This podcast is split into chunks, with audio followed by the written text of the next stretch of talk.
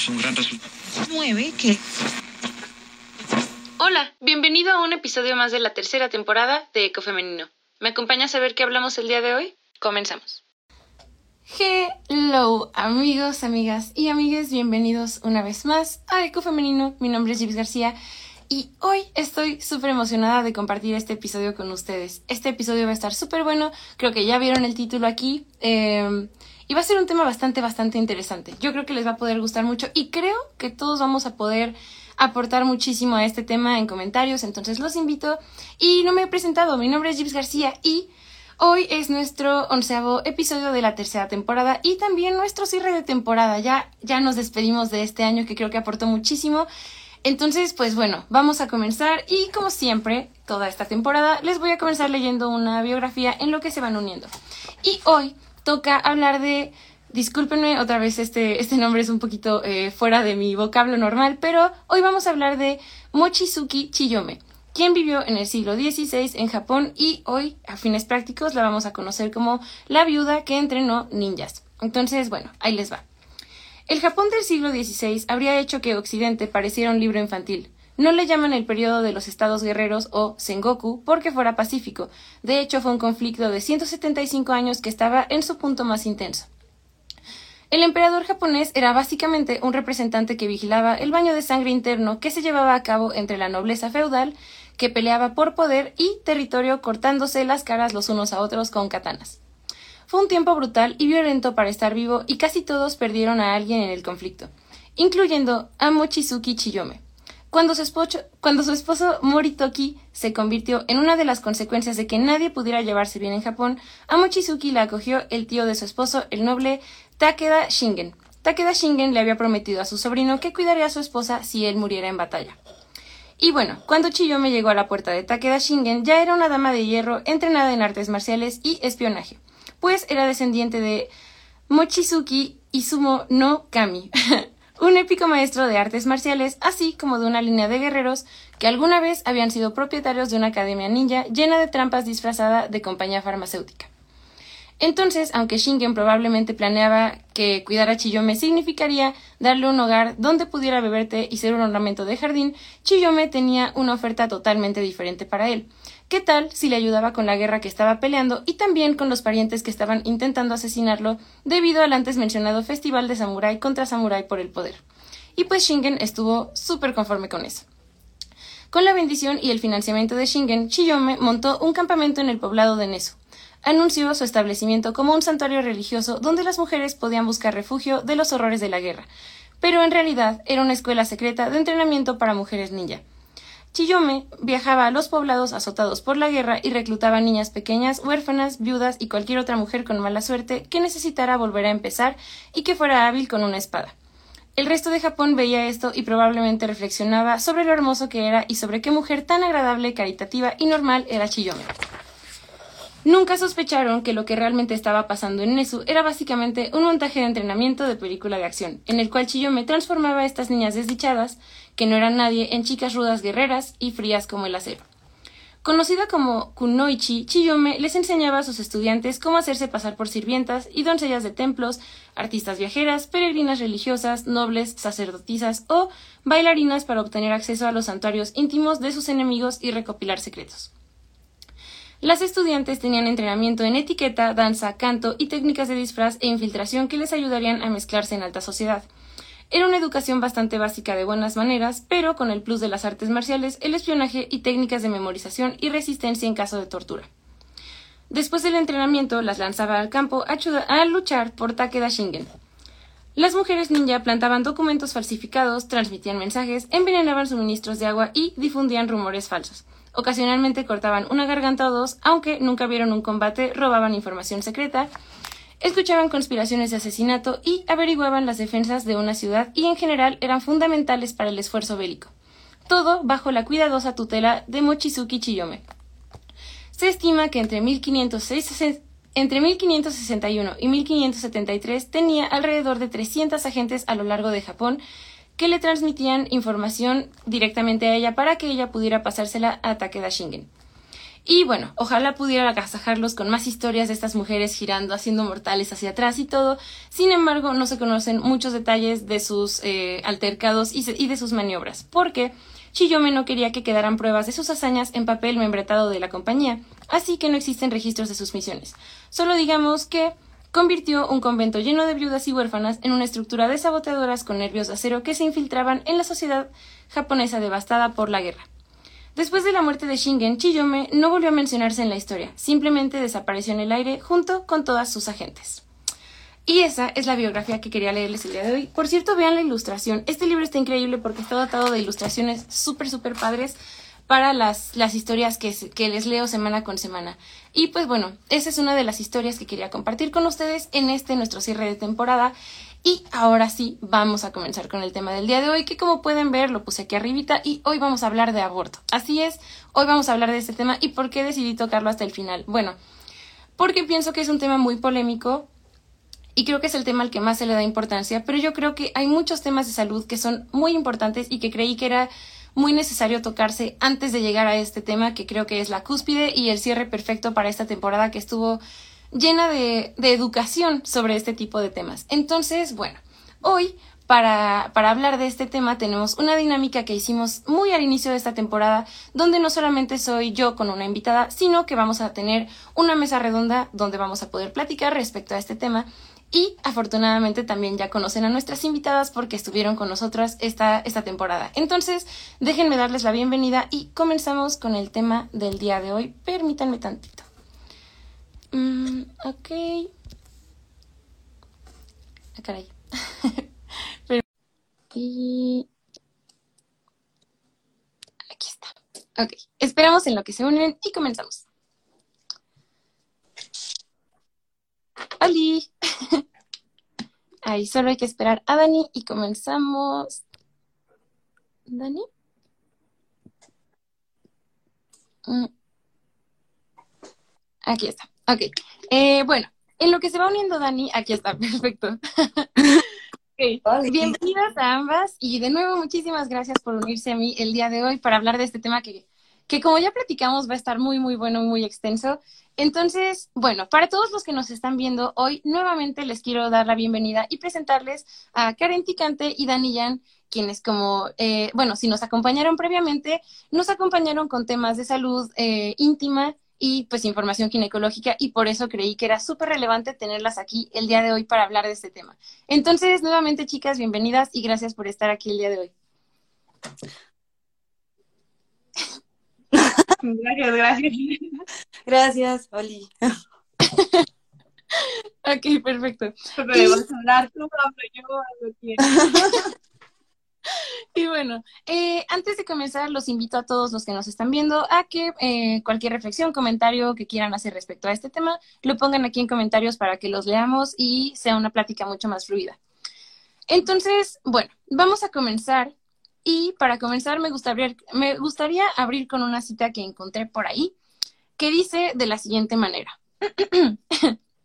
dice mucho sobre nuestra sociedad el que el debate sobre el aborto, sobre su despenalización y su realización en términos sanitariamente adecuados se haya desviado normalmente hacia una discusión en torno a principios morales abstractos, alejados de la realidad cotidiana de los seres humanos concretos y muy en especial de la realidad cotidiana de muchas mujeres porque se invocan criterios morales y jurídicos mientras las mujeres de carne y hueso y las vidas reales de esas mujeres concretas pasan a segundo plano de la anécdota.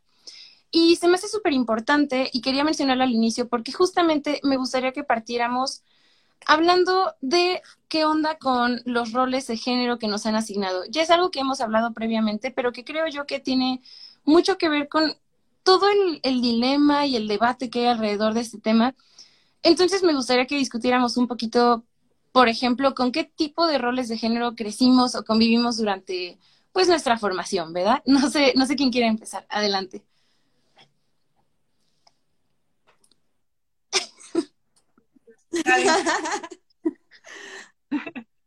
bueno, este eh, ya es muy como conocido nuestros roles de género desde, bueno, tal vez espero que estas generaciones sean muy diferentes, pero al menos como yo crecí, siempre fue roles de género, primero desde casa hasta cómo hay que comportarnos en la sociedad, ¿no?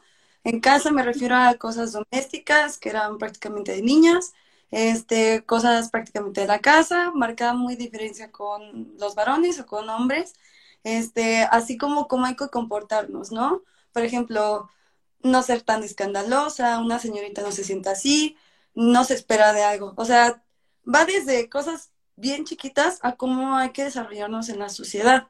O al menos así empezaron como estas roles de género, ¿no? El de una niña tiene que ser así y una niña aspira para eso, una familia, hijos, casarse. Y pues es lo que se nos plantea, o al menos a yo, que yo crecí en una escuela súper católica, en una familia un poquito cerrada, prácticamente como en cualquier familia aquí de México, con esos roles siempre bien, bien establecidos. Bueno, eso fue en mi caso. Sí, por lo menos en mi caso, mm, por decirlo, la, como puedo ver como varias diferencias en el aspecto de que, por ejemplo, pues yo viví en casa de puras mujeres, ¿no? O sea, mi mamá, mis hermanas y yo.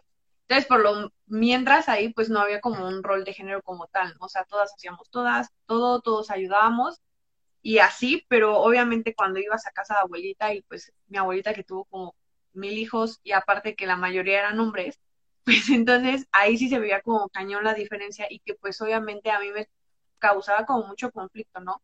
En el aspecto de que, por ejemplo, pues en mi casa todos apoyábamos así, ¿no? Y pues de repente llegabas a casa de abuelita y a pesar de que tú tuvieras siete, ocho años, era como de, oye, sírvele agua a tu tío, ¿no? Tráele esto a tu tío, tráele esto al otro, ¿no? Y tú así como de, bro, ¿por qué no? Y pues obviamente eso después como que generaba conflictos porque, o sea, el tener como una perspectiva diferente a esos tipos de roles ya establecidos, como mencionaba Karen, te provocaba ser como la niña rebelde, la niña, este, no sé, o sea, como que tener una opinión propia y diferente a la acostumbrada, entonces ya te hacía ser como si fuera algo malo, ¿no? O sea, como la niña que, que no respeta a sus mayores y ese tipo de cosas, ¿no? Pero pues que afortunadamente mamá siempre nos dejó, por lo menos en nuestro caso, como cuestionarnos, ¿no? Y que era como de, ah, sí, ¿no? Y ya cuando tú le decías como de, ay, mamá, pero ¿por qué? ella como de, ay, mija, lo vas a entender más adelante, ¿no? y que realmente empiezas a entenderlo desde una perspectiva que es social, pero que aún así te sigue sin entender, ¿no? El por qué a la mujer se le cría como cuidadora y, y como para dar familia y al hombre no, ¿no? O sea, como que al hombre es el que está para ser atendido y como para atribuir, ¿no? Sí, de hecho, justamente eh, relacionado a ambas anécdotas, eh, al menos en mi casa no fue así, o sea, creo que afortunadamente eh, igual mi mamá, mi abuela, mis tías siempre fueron como, no, tú, tú, este, tú crece con tu propia criteria, con tu, con tu propia opinión y dije, ok, perfecto, pero es bien interesante e impactante cómo la vecina que vive al lado de tu casa tiene una formación completamente distinta. Por ejemplo, en este sentido, y relacionado a lo que decía Dani, como de ser cuidadoras, me tocó mucho que cuando yo era niña y tenía como ocho años, nueve más o menos, tenía una amiga que igual venía de una familia como súper numerosa, donde la mayoría, donde ella era la mayor, tenía dos hermanas menores y dos hermanos menores también, ¿no? Pero la más chiquita también era una bebé. Entonces ella, que tenía mi edad, tenía igual nueve años, de repente estábamos jugando y así, y su mamá le decía así de que, Lupita, vente para acá y ayúdame con la niña y cámbiala y que no sé qué. Y, y era algo como que yo decía, pero estamos jugando, ¿por qué, ¿por qué nos interrumpen, no? Pero era algo, o sea, de verdad impactante para mí porque al menos a mí nunca me tocó eso. Y de repente también escuchaba como el diálogo hacia mi mamá, así como de, ¿y no quieres tener más hijos? Y ella como que, pues no, no realmente, ¿no? no se me antoja particularmente. Y ellos, no, pero pues ya tienes tu niña que, que te va a ayudar con, con tus hijos después y sirve que así se enseña también, ¿no? A tener los suyos. Y yo, señora, yo tengo ocho años, o sea, yo no tendría por qué estar pensando en eso, ¿no? Entonces, es una perspectiva bien cañona, porque justamente creo que nos, nos ilustra el cómo desde siempre ya se nos está diciendo como tú para mamá. Y, y es algo cañón, ¿no? Lo hablábamos también, por ejemplo, desde una perspectiva de los juguetes que recibimos conforme vamos creciendo. Los hombres reciben carritos y pistolas y puedes, ¿y tú qué quieres ser de grande? Astronauta, muy bien. Y las niñas, no, pues eh, que la cocinita y los nenucos. Entonces, ¿qué vas a hacer de grande? Pues mamá, ¿no? Y, y es una cosa bien interesante porque justamente me gustaría irnos a esta premisa que creo que es como el resumen de lo que socialmente se piensa, que es como, ok, y hilándolo con el tema de hoy, ¿no? Que es el tema de la interrupción del embarazo, es, ok, si las mujeres nacen para ser madres y ser cuidadoras y lo evitan, entonces ¿de qué sirven? Entonces, ¿para qué están aquí? ¿No? Entonces, vamos a, a discutir un poquillo eso. Adelante, Karen. Bueno, este, por ejemplo, igual, volviendo un poquito a los roles, este, incluso hay personas que ya grandes, que ya su mamá, ya tienen más de un hijo, y es como de yo me arrepiento de escoger ese camino, ¿sale? De yo tener hijos, no disfruto ser madre. Desde, y desde un principio sí es impactante como de, ok, pero tú lo elegiste, ¿no? Y es como, no, tal vez yo no lo elegí, me obligaron, me orillaron a eso. Pero hay personas tanto que deciden no ser madres, como quedar, este, pues decir no tener hijos, como también hay personas que tienen hijos y se arrepienten de tener esos hijos, ¿sabes? Como no tener, porque siempre plantean esta idea de la maternidad, siempre nace desde que estás embarazada, haces el lazo. No, no todas las mujeres hacen eso. No es algo químico, no es algo biológico, es algo que cualquier persona podría desarrollar, pero no es, no está este, dictado que todas tenemos que sentirlo. No, realmente no es generalizado. Ya. Exactamente. Sí, creo que algo que, que menciona Karen que también me parece muy interesante es como esto de el sentimiento de maternidad y que te aflora, ¿no? Y que incluso se lo estigmatizamos mucho incluso a las niñas chiquitas, ¿no? Que si una niña chiquita está, lo primero que le das es como ay, toma tu juguete, arrúllalo, arrúllalo, que se duerma, ¿no? Que es a lo que volvías a decir este Kips, ¿no? Que como que se va bailando y que obviamente también esto, o de repente si hay una niña como más grande y que le ponen a cuidar a su hermanito, es y lo cuida bien porque se le da, es como de, ay, no, va a ser una mamá increíble, le está yendo fantástico, ¿no? Y es como de, bro, tiene, tiene ocho años, quedó, ¿no? Deja vivir su infancia. y también estos mismos, ajá, sí, sí, sí, sí, sí, sí, es como de, ¿qué pedo? No, o sea, como, ¿por qué crees que esta niña de ocho años ya, o sea, va a ser como la mejor mamá del mundo, no? Que puede que sí, puede que no, ¿no? O sea, pero ¿por qué solo por el simple hecho de, que haya tenido como alguna relación con un bebé, ¿no? O por decirlo, si algún día tú estás cargando un bebé, de, ay, ¿quién te viera? Tan buena madre, de, bro, bro, lo estoy cuidando, qué pedo, ¿no? O sea, no por eso ya es como una maternidad a flor de piel, ¿no? Y por decirlo, también lo que comentabas de los juegos y ese tipo de cosas, pues lamentablemente también eso afecta obviamente a los hombres, ¿no? Porque si un hombre empieza a ser como eh, más cuidadoso con los niños y ese tipo de cosas, es como, ¡ay, qué bonito, qué tierno! Y es como otro tipo de reacciones. Y aparte de eso, eh, como decías, lo de las herramientas, y si un niño empieza a jugar con enucos, en lugar de que sea de, ¡ay, qué bonito! Es porque quiere cuidar a alguien, es como ah, no, es gay, ¿no? Y obviamente no lo dicen en una palabra así de gay, ¿no? O sea, utilizan palabras más despectivas para referirse a ellos, ¿no? Y es como, mm, creo que los roles de estos juguetes, o mejor dicho, de ponerle un rol a un juguete, pues obviamente también afecta en cómo se desarrolla esa persona y cómo se ve y a qué aspira más adelante, ¿no?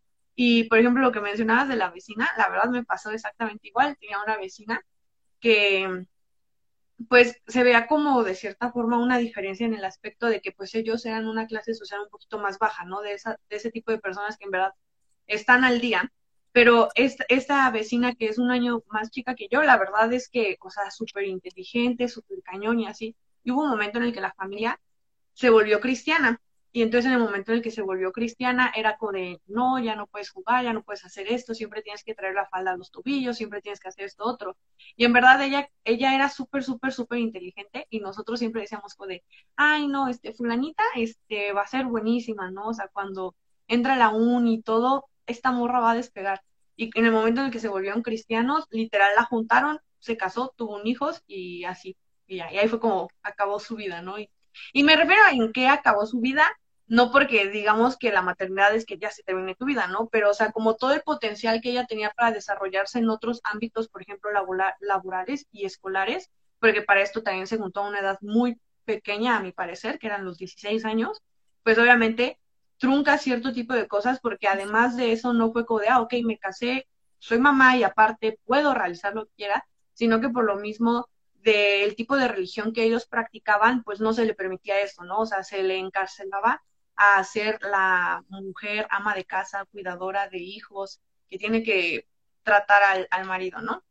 Sí, exactamente. Y creo que, creo que esto se hila muy bien con lo que decía Karen, de que de repente es como, pero tú elegiste ser madre y es como, no, o sea, mi camino lo eligieron otras personas por otros, eh, otros atributos, otras cosas morales que tenían aquí en la cabeza y que como dices tú, o sea, no es como que te digan, bueno, vas a ser mamá y vas a ser esposa, pero también puedes estudiar una carrera, o también puedes hacer esto, también puedes hacer lo que tú quieras, ¿no?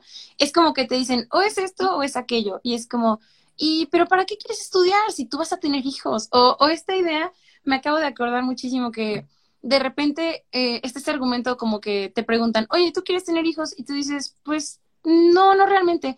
Ay, no, te aseguro que en algún punto vas a querer. O, ay, o sea, eventualmente tu instinto materno va a salir porque está en tus genes, porque eres mujer. Y es como, o sea, perdón, pero yo con los bebés me llevo muy mal. O sea, yo no. sí, sí, sí, sí. O sea, perdón, perdón. Ay, perdón. También es... No, no, date, date. No es que no convivas luego con los bebés, sino también el concebir los bebés no solamente es de un rato y más, o sea, es toda una vida. O sea, también yo creo que el tener un bebé y estar listo para eso es una responsabilidad muy grande y tenerle respeto a los niños.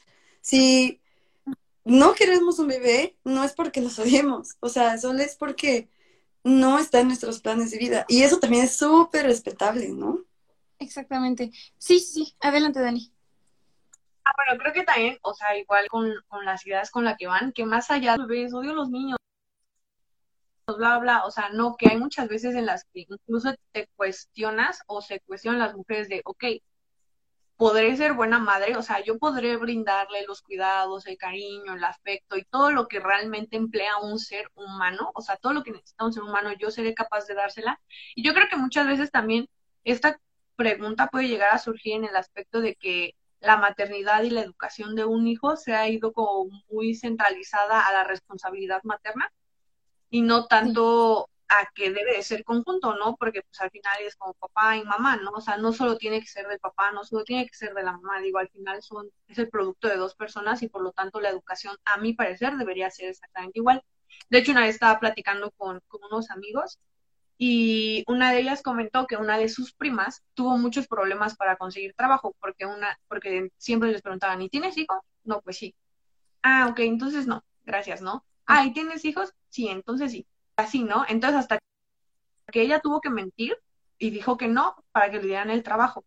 Y entonces, este, unos amigos de economía decían, de, bueno, es que en parte lo entiendo porque pueden llegar como a producir como ciertas pérdidas económicas en la en la empresa, ¿no? Y es como de, te creo tal vez para el proceso fisiológico del embarazo en el que a fuerza por ley está reglamentado que le tienes que dar 40 días antes y 40 días después de su fecha estimada de parto, ¿no?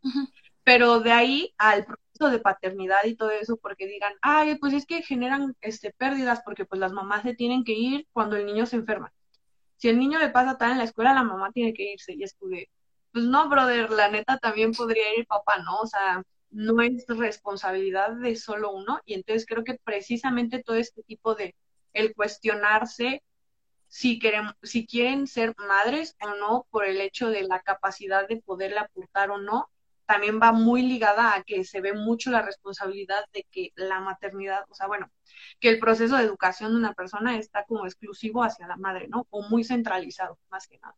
Sí, exactamente, no se ve como una, como bien decías, ¿no? Una responsabilidad compartida y creo que aquí reafirma mucho lo que decías como de, era como si su vida se hubiera acabado, ¿por qué? Porque justamente se merma esta como, es como que soy mamá y quiero trabajar y te topas con mil obstáculos como este, ¿no? Y es como, bueno, ¿y qué hubiera pasado si no fuera mamá? ¿Hubiera sido más fácil? ¿Hubiera sido más sencillo que consiguiera trabajo, que me pagaran mejor, que me pusieran menos peros? Y son cosas que como dice Karen, es súper válido cuestionarse y que no por eso te hacen una, una mala persona, una mala mujer, porque esa es como la idea que se tiene, ¿no? De la, de la mujer ideal. Adelante, Karen. Sí, bueno, aquí está súper demostrado que la paternidad es selectiva, más no la maternidad. ¿Por qué? Porque claro que es más fácil para un hombre en un, en un embarazo, no es que esté obligado a acompañarlo, pero sí está, pues, muchos es como de, dejan a la familia cuando ya está establecida y pues por eso también tenemos mucho, mucho índice de madre soltera, ¿Por qué? Porque la paternidad sí es selectiva. Ellos deciden abandonar el hogar y aunque solo sean responsables por la manutención, obviamente el ser padre no es objetivo, es verbo, ¿no? Es estar ahí. Entonces, este, México sí es un país que prácticamente está regido por madres solteras y que prácticamente la maternidad no es selectiva para las mujeres. O sea, no hay ni una opción. Bueno, hasta ahorita ya se están planteando, pero antes solo era, ¿eres madre o te chingas? Nada más. Exactamente. Adelante, Dani. Ah, bueno, lo que quería complementar precisamente de lo que dijo Karen, que me parece algo como súper atinado, es que estaba buscando como información en cuanto a estadísticas, porque para mí, la verdad me es más fácil como entenderlo o que me peguen el golpe y realmente terminar de romper mi burbuja rosa por medio de estadísticas y de números, ¿no? Y entonces estaba como la encuesta intercensal acerca de los hogares, ¿no? Y en esta mencionaba que dentro de los hogares la jefatura masculina está relacionada en un proceso de uniones conyugales o de unión libre, en las cuales, o sea, la jefatura masculina es aproximadamente de un 85.2%.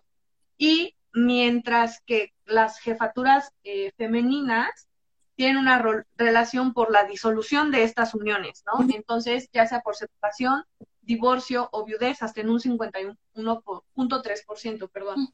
Y que dentro de los hogares en los que hay, son monoparentales, la mayoría es de jefatura este, femenina y solo el 2% es de jefatura masculina. O sea, esto habla de que realmente eso de que digan, ay, es que papá luchón o mamá luchón, pues sí, la neta sí, o sea, hay muchísimas mujeres que por abandono, por divorcio, por separación o por viudez, ellas se hacen cargo de la jefatura de su hogar hasta, o sea, de los, del 100% es un 98%, ¿no? De mujeres que, de unión monoparental, mientras que de los hombres es solo el 2%. Entonces, sí, definitivamente creo que demuestra en datos como un poquito más recios, más exactos, el punto que mencionaba Karen, ¿no?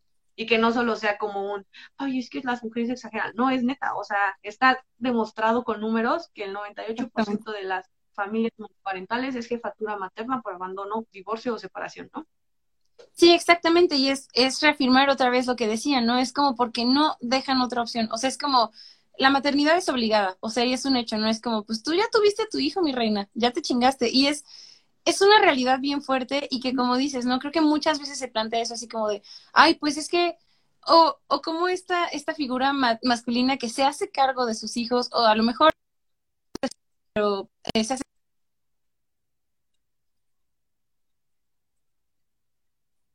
¿no? O sea, no debería ser un tema como de como de aplaudirse, debería ser como con las madres, que es que bueno, se hizo cargo de su hijo, como debería ser, ¿no? Y, y creo que aquí es como eh, lo hilo con, con lo que dijiste hace rato, Dani, de que los roles de género no solamente nos afectan a nosotras como mujeres, sino también a los hombres, porque si yo quiero ser papá soltero, entonces, ¿qué pasa? Ay, pero ¿por qué no pudiste tener a tu esposa satisfecha? Y son mil cosas que son atribuidas a una masculinidad tan hegemónica y tan tóxica y tan de antaño que no, no, no se adapta a, a, los tiempos modernos en los que vivimos y a las condiciones, eh, pues sí, familiares que tenemos, ¿no? Y la, las dinámicas familiares que cada vez son más extensas, ¿no? Y, y que justamente aquí algo que, que, me gustaría redirigir a la pregunta es como, ok, ya, ya estamos estableciendo que la maternidad es una cosa obligada. Entonces, en el momento en que yo decido, oye, yo quiero estudiar y yo no quiero tener hijos, y es más, creo que ni me quiero casar, entonces es como, pero entonces, como que, ¿para qué? O sea, porque eres mujer, no, o sea, ¿por qué, ¿por qué estás desafiando como el status quo, ¿sabes? Entonces, es un tema, y creo que aquí lo hilo mucho con el tema de, del aborto, ¿no? Porque decimos, ok, eh, la mayoría piensa, sí, tú elegiste ser mamá, y es como, ¿y si no? Entonces me gustaría llegar a la pregunta de, ok, eh, empecemos definiendo como de cajita de diccionario, ¿no? ¿Qué es el aborto? ¿Qué es la interrupción del embarazo para plantearnos de ahí y pues irnos eh, derecho al tema que nos atañe? Bueno, es que como tal en medicina, eh, el aborto, si lo queremos ver así, es como la interrupción de un embarazo antes de las 20 semanas de gestación. En algunas bibliografías las consideran hasta las 22 semanas. Y, o que, mejor dicho, que sea de un producto menor de 500 gramos, ¿no? Eso es como la definición de, de aborto. pasado este tiempo ya se considera un parto pretérmino, ¿no? Ok. Ok, ok. Sí, justo lo pregunto porque para estar todos como en el mismo canal, ¿no? O sea, porque de repente, y justamente algo que me gustaría preguntar es, hablando como de un tema médico, porque creo que siempre está la pregunta y sobre todo ya llegaremos un poco más adelante a ello, pero como que dicen, no, es que, eh, es que es una vida y es que ya está vivo y es un ser humano y ya es un ser pensante y es como, a ver, ¿A partir de qué momento, desde un punto de vista médico, se considera vida? O sea, ¿a partir de qué momento el feto se vuelve persona, desde esta perspectiva?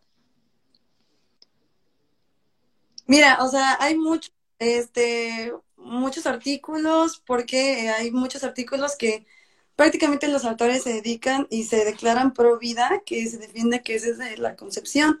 O sea, realmente hay un autor que me gusta mucho que dice, todo es objetivo, casi nada es objetivo a la hora de la concepción nada nos dice que un bebé a la hora de, bueno, a la hora de ser un embrión ya piense, que se forme el sistema nervioso central, que tenga interacciones con las células, sí está establecido en cualquier libro, pero realmente hay muchos artículos que defienden y que también tienen muchos versos con estos. ¿Por qué? Porque generalmente depende de las posturas, no, no es algo más neutro.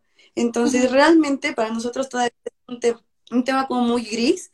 Este, básicamente lo deducen que a la hora de la implantación de los ovocitos, este, ya es vida. ¿Por qué? Porque tiene este, diferente material. Pero aquí hay mucha discrepancia, te digo, es una zona muy gris en cuanto a la medicina porque depende también de qué postura estés. Generalmente no es una postura neutra, es o blanco o negro y básicamente eh, depende de dónde lo leas, eh, te va a decir si es un ser vivo y pensante a las tantas semanas o es un ser que ya puede desarrollarse. Muchos, muchos plantean como de, desde que ya late su corazón es vida, sí, pero desde qué punto es persona. Eso también no se ha esclarecido del todo creo que también uno de los conceptos que se basan mucho para utilizar el por qué ella se consideraría vida o no es que muchas veces mencionan que ya tiene el potencial para terminar de desarrollarse, ¿no? Pero si realmente nosotros no lo podemos eh, perdí, disculpen la idea por leer el comentario que pusieron, ya no, no se preocupen. Justamente lo voy a leer. ah, sí, se dan mucho con la idea de que tienen el potencial para generar cualquier cosa, ¿no? Pero si realmente nos vamos a ese tipo de ideas, pues tenemos muchas células que tal vez si recuerdan un poco las clases de biología, si en algún momento pusieron atención a eso porque les gustaba, que tenemos diferentes tipos de células, ¿no? Eh, las totipotenciales, las multipotenciales, y dependiendo del tipo de célula, pueden llegar a desarrollarse en cualquier cosa, básicamente, ¿no? Y pues sí, obviamente eh, estoy completamente de acuerdo con Karen que realmente depende de dónde lo leas, es que te van a decir si, si ya es considerado este ser humano o no, ¿no? Porque de hecho, o sea, si tú te pones a leer, hay muchos procesos que se van formando al mismo tiempo durante lo que nosotros le llamamos embriogénesis, ¿no? Que es la producción del embrión, ¿no? Entonces, básicamente, si nosotros nos ponemos a leer y a checar como este tipo de cosas, sí se van formando, pero eso no quiere decir que ya estén por completo formados y funcionales al 100%, ¿no? Y creo que exactamente lo que dice Karen, esta zona es tan gris porque depende del autor, te puede decir, no, bro, o sea, en el momento en el que late su corazón, que es aproximadamente 12 semanas, incluso en algunos te dicen que a partir de las 12 ya, ya es vida, ¿no? Y hay otros que te dicen, no, desde que se fecunda ya es vida, ¿no? Y entonces es como, Mm, ok, y hay otros que dicen no, hasta que se establece la actividad este, neuronal, ¿no? Que es pasada las 20 semanas. O dependiendo de a qué te refieres con actividad neuronal, ¿no? Porque puede ser la mielinización, puede ser la, eh, que ya se, tenga el encéfalo, o sea, que ya tenga cerebro. ¿A qué te refieres? O qué término tú estás utilizando para realmente determinar si ya se considera vivo o no. Sí, exactamente. justamente aquí ponen en comentarios, hola, se debe considerar un ser humano cuando existe actividad cerebral, lo que decías, así como cuando a una persona se le puede desconectar si ya no tiene actividad cerebral porque está en estado vegetal. Y respecto a lo que decían como de, de este tema como subjetivo, ponen que justamente ahí entraría el tema de la bioética, ¿no? Y sí, porque es como la la adjudicación de qué, qué, tanto vemos como persona y qué no. A, partir de qué momento nosotros podemos decir como, ah, ya es un ser vivo y ya, y, y híjole, es un tema porque creo yo que es importante mencionarlo porque de repente también muchos de los temas relacionados al aborto es como, eh, pero es que estás matando a una persona, pero es que estás matando esto, estás, o sea, estás cometiendo homicidio, porque ese es un tema, ya llegaremos a ello un poquito más adelante cuando hablemos como del tema jurídico, pero en un punto sí se llegó a considerar que, que los abortos eran homicidios, o sea, entonces es una cosa que es para pensar, de verdad, o sea, no es como, porque ya no es un, un delito menor, o sea, estamos hablando de ese tipo de cuestiones, ¿no? Adelante, Dani creo que algo importante que mencionan acerca de lo de la actividad cerebral y eso es que pues obviamente en una persona como nosotros es fácil medirla, ¿no? Te hacen un encefalograma y ya, tienes actividad o no. Pero por ejemplo, en un ser que de cierta forma depende de su ambiente, que es estar dentro de el útero con la placenta y con todo lo que implica, pues realmente es muy difícil el determinar cuándo inicia una actividad cerebral, ¿no? De hecho, o sea, si tú lees varios libros de, de embrio, por ejemplo, que es donde te puedes basar más, pues sí, o sea, ninguno, ninguno acierta al 100% de decirte, a partir de esta semana se cuenta con actividad cerebral. O sea, nadie te dice así, a esta semana, a estos meses, a tantos días. O sea, no te dicen eso. Te dicen, pues a tantas semanas se forma tal cosa. A tantas semanas, pues ya tienen mielina los nervios pues conforme va avanzando el, producto, el feto, como le quieras llamar, va teniendo más este curvatura su cerebro, va teniendo más este tipo de cosas, porque pues antes parece como una pechuga de pollo, así lisa, ¿no? Y entonces, pues obviamente ese tipo de, para poder determinar el cuándo existe una actividad cerebral, creo que es realmente gris, otra vez, como dice Karen, porque pues es algo que del 100% se sabe un 1%, ¿no? O sea, hay tantas cosas fisiológicas que faltarían saber como para realmente poder determinar si está vivo o no, que aún no hemos logrado el cómo estudiarlas, ¿no? Y el problema es también, por ejemplo, eh, si está vivo o no y si es un ser humano o no, porque en varios tipos de embarazo, como pues ya aquí supongo que varios ya los conocen, se llega a la fecundación, pero no se desarrolla un embrión muchas veces se desarrolla un huevo vacío o una mola, ¿ok? Entonces, ¿hasta qué punto, este, incluso dicen que por la fecundación, por la implantación, ya se forma un bebé, pero muchas veces no es un bebé. Entonces, ¿hasta qué punto vamos a, o sea, vamos a tener esa definición ya? Porque también ahí se empiezan a agarrar muchos grupos sociales, tanto pro aborto como este, pro vida, ¿no? Entonces, realmente es una área muy gris y que prácticamente eh, ya muchas veces estas discusiones ya no es de es un ser vivo o es un ser pensante, sino qué tanto entra el aborto aquí, ¿no? ¿Qué tanto es el tema como principal? Porque pues de que si es un ser humano, muchos tienen su perspectiva, aunque lean libros, aunque lean artículos, por ejemplo, hay muchas personas que para para ellos es, siempre es un ser vivo, aunque realmente sea un huevo vacío, ¿no? O que sea una mola. Pero depende mucho también de la ideología. Aunque esté la ciencia, aunque estén los artículos, también mucho entra, desgraciadamente también entra mucho lo social en eso. Entonces no hay algo neutro. Sí, de hecho, estaba leyendo un artículo de precisamente de este año, de mayo del 2021, que hablaba acerca como, sí fue mayo, bueno, de este año, acerca de como todo lo social que tuvo que interferir para la legalización del aborto en Argentina, ¿no? Y de hecho algo que me parece muy atinado que decía es que realmente llegó un punto en el que ya no era tan objetivo o los debates ya no podían ser tan mm, como esta relación adecuada para poder dialogar e intercambiar ideas porque se estaban basando en dos puntos completamente diferentes de vista, ¿no? Por decirlo, los proaborto es acerca de la de los derechos de la mujer, de los derechos de la de elegir sobre tu propio cuerpo, sobre elegir los los derechos reproductivos y los derechos sexuales, mientras que los pro vida la mayoría se basaba acerca de las ideas de la ética y de la moral. ¿No? Más allá de derechos y de cuestiones como un poquito más como científicas o incluso que ya lo que mencionabas en un del tema que suele influir mucho eh, la religión, ¿no? Entonces, que se basan como más de ese tipo de, de ideas. Entonces, al tener ideas en las cuales sean completamente diferentes, pues, y que no se estaban basando hacia lo mismo, o sea, lo único que tenían de, de común era aborto, pero de ahí en fuera todos los argumentos eran completamente diferentes, pues no se podía llegar a una discusión realmente adecuada, ¿no? Y eso hacía que aún más el tema fuera incluso más objetivo, ¿no?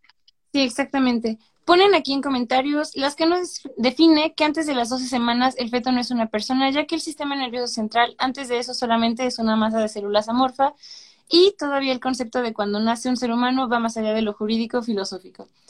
Sí, y eh, me gustaría retomar algo que dijiste ahorita. Decías que justamente como es un tema muy subjetivo, también lleva un área como de desconocimiento, lo cual me lleva a mi siguiente pregunta, que es, bueno, parte de una anécdota para, para plantear esta pregunta.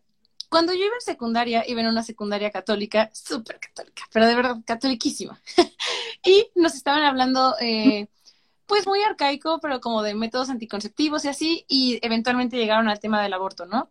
Y básicamente nos pusieron un, un video súper traumático de, de, una aspiración eh, para, para, remover el producto y fue como, ah, caray, y nos dijeron, esto es el aborto, y es súper traumático, y es el único, esto es lo que es el aborto para siempre, ¿no? Y yo como que, ay, güey, o sea, y la verdad, pues estás, tienes 12 años, estás súper impresionable, entonces dices, ay, no, pues esto está muy feo. Pero justamente esta es una cuestión que creo yo radica en el desconocimiento, porque esta es mi siguiente pregunta. ¿Cuántos tipos o qué tipos de, de aborto existen? ¿Qué métodos hay? Porque creo que con la idea con la que muchos crecimos, o al menos yo puedo decir que crecí, fue esta, ¿no? El puro aspirado y se acabó y es súper traumático y te duele y le duele al feto. Y entonces me gustaría que hablemos de esta parte.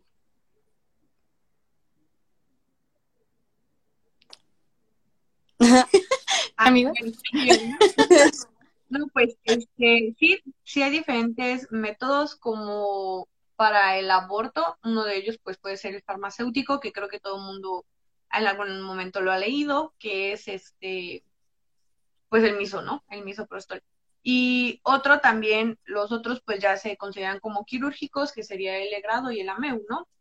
Entonces, eh, pues sí tienen diferentes indicaciones cada uno, diferentes indicaciones médicas, no es como que siempre digas, uy, pues me he hecho mis miso, mis miso y salió, ¿no? O sea, pues la neta no. De hecho, eh, pues circula como mucho esa imagen en, en internet de, ay, tómate tantas pastillas de miso, tantas horas, tanto tiempo y ya, abortaste seguramente, ¿no? Pues obviamente no, porque también, como mencionábamos, tienen indicaciones a partir de ciertas semanas, es cuando se pueden considerar. Y después de eso ya no se puede considerar, este, bueno, ya se tienen que considerar otras indicaciones terapéuticas, como sería el DIE y el AMEU, que sería el legrado y la aspiración. Y esto también va a depender del tamaño del bebé, ¿no? Bueno, del bebé, no del bebé, lo digo bebé para que se entienda, pero pues es que si digo producto tal vez se vean ofendidas ciertas sensibilidades, ¿no? Pero Dependiendo del tamaño del embrión, de, se pueden considerar diferentes alternativas médicas, pero no, no siempre es te aspiro y tampoco es algo que digas, ay, mi piernita, mamá, mire, señora, aquí está la pierna de su bebé. Pues no, no, o sea, realmente muchas veces es tejido, así como, como mencionaba anteriormente el comentario de, son masas amorfas, ¿sí? Dependiendo de las semanas, claro está, pero pues sí, o sea, no es que realmente siempre puedas diferenciar de, ay, mira, aquí está su cabecita y su ojito, está llorando. Pues no. Y creo que precisamente este tipo de videos que, se, circulan en la red son para herir las susceptibilidades que tenemos, ¿no? O sea, si lo hacen como algo más gráfico, algo más, porque hasta incluso la voz que le ponen, ¿no? Al video de, ah, papá, no, mamá, ¿por qué me haces eso? Yo te amo mucho. Creo que más allá de realmente informar acerca de un proceso médico, está generando cierta culpabilidad, ¿no? Porque es un ser que en teoría te está reclamando de no haberte causado nada y tú haberle causado la muerte, ¿no?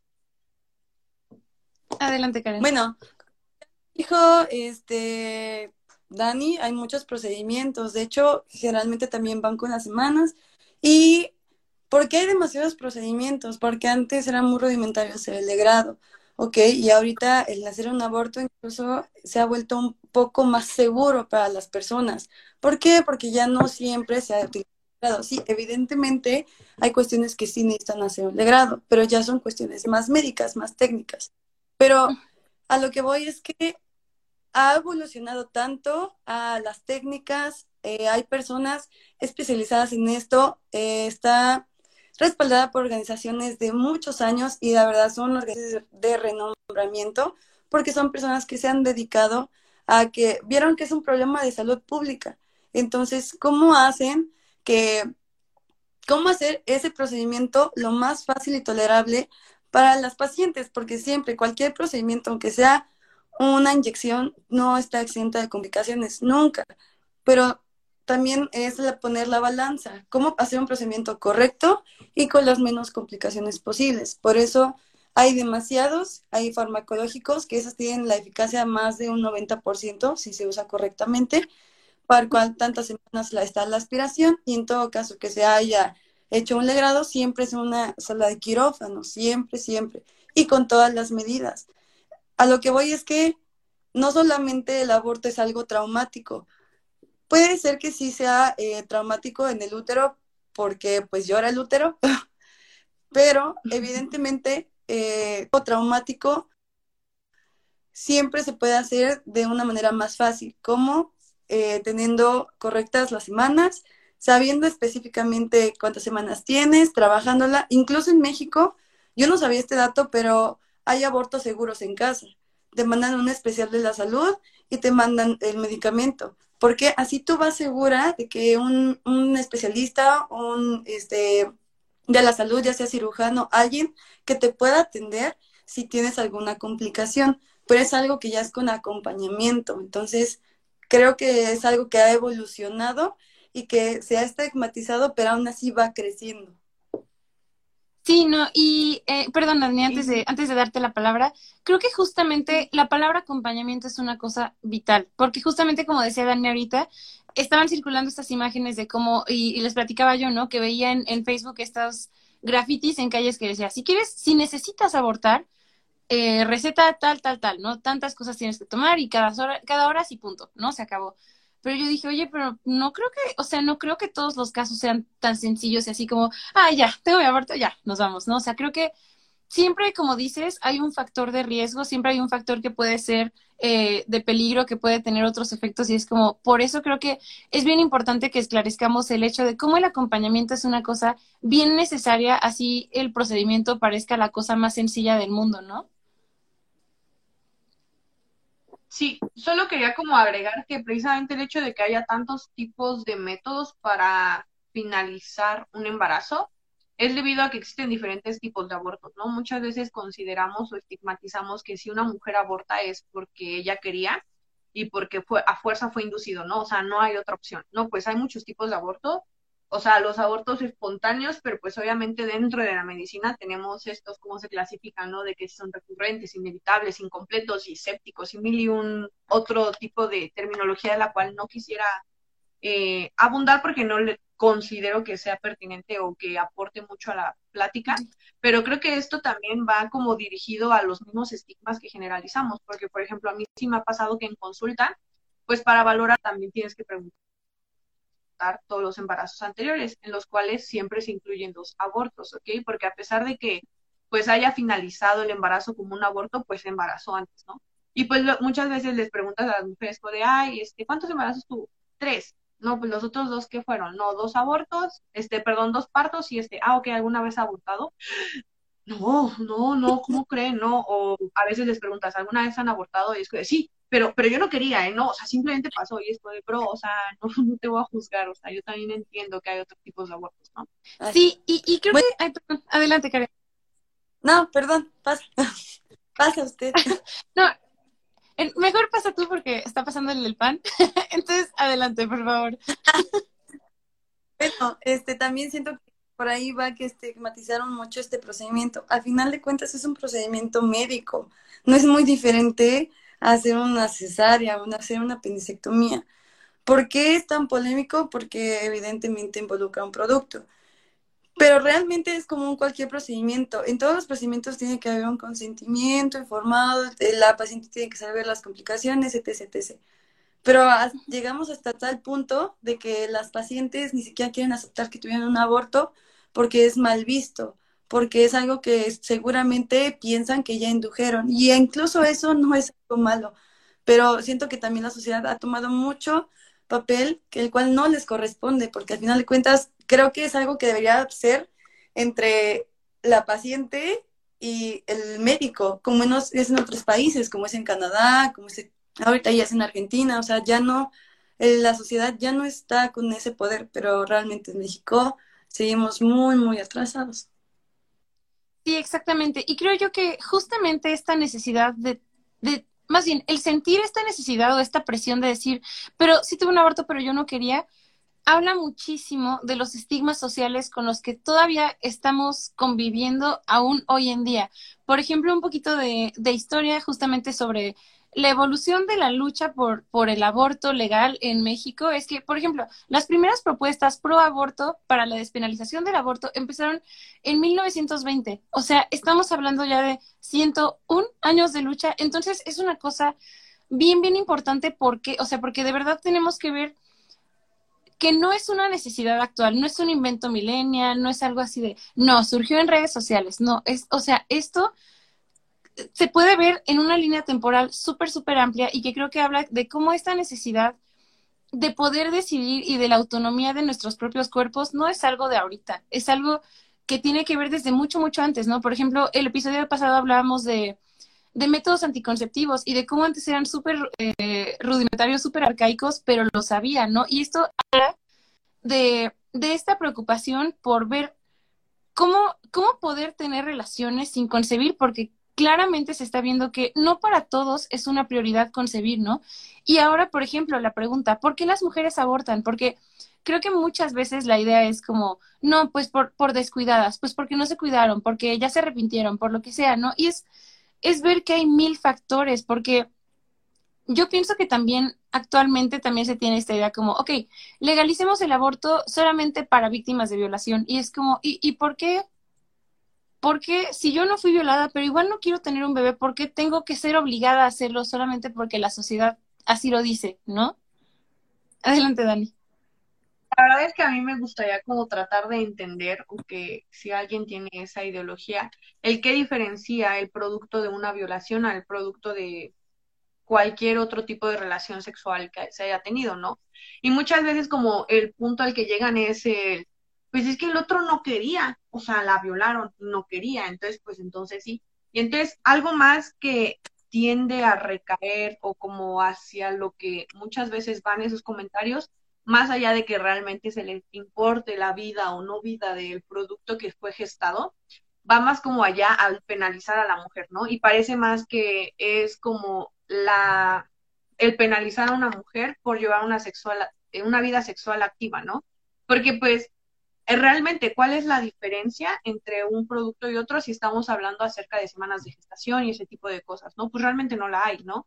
La única forma fue el cómo fue concebido y a mí parecer, a mi punto de vista, obviamente como más subjetivo esto, es que parece ser que es más una penalización, como mencionabas, hacia la mujer del, del, este, del llevar una vida sexual activa, ¿no? El si se haya cuidado o no, pues no necesariamente es que no se haya cuidado. Hay muchos factores, como ya mencionabas, que este, impiden.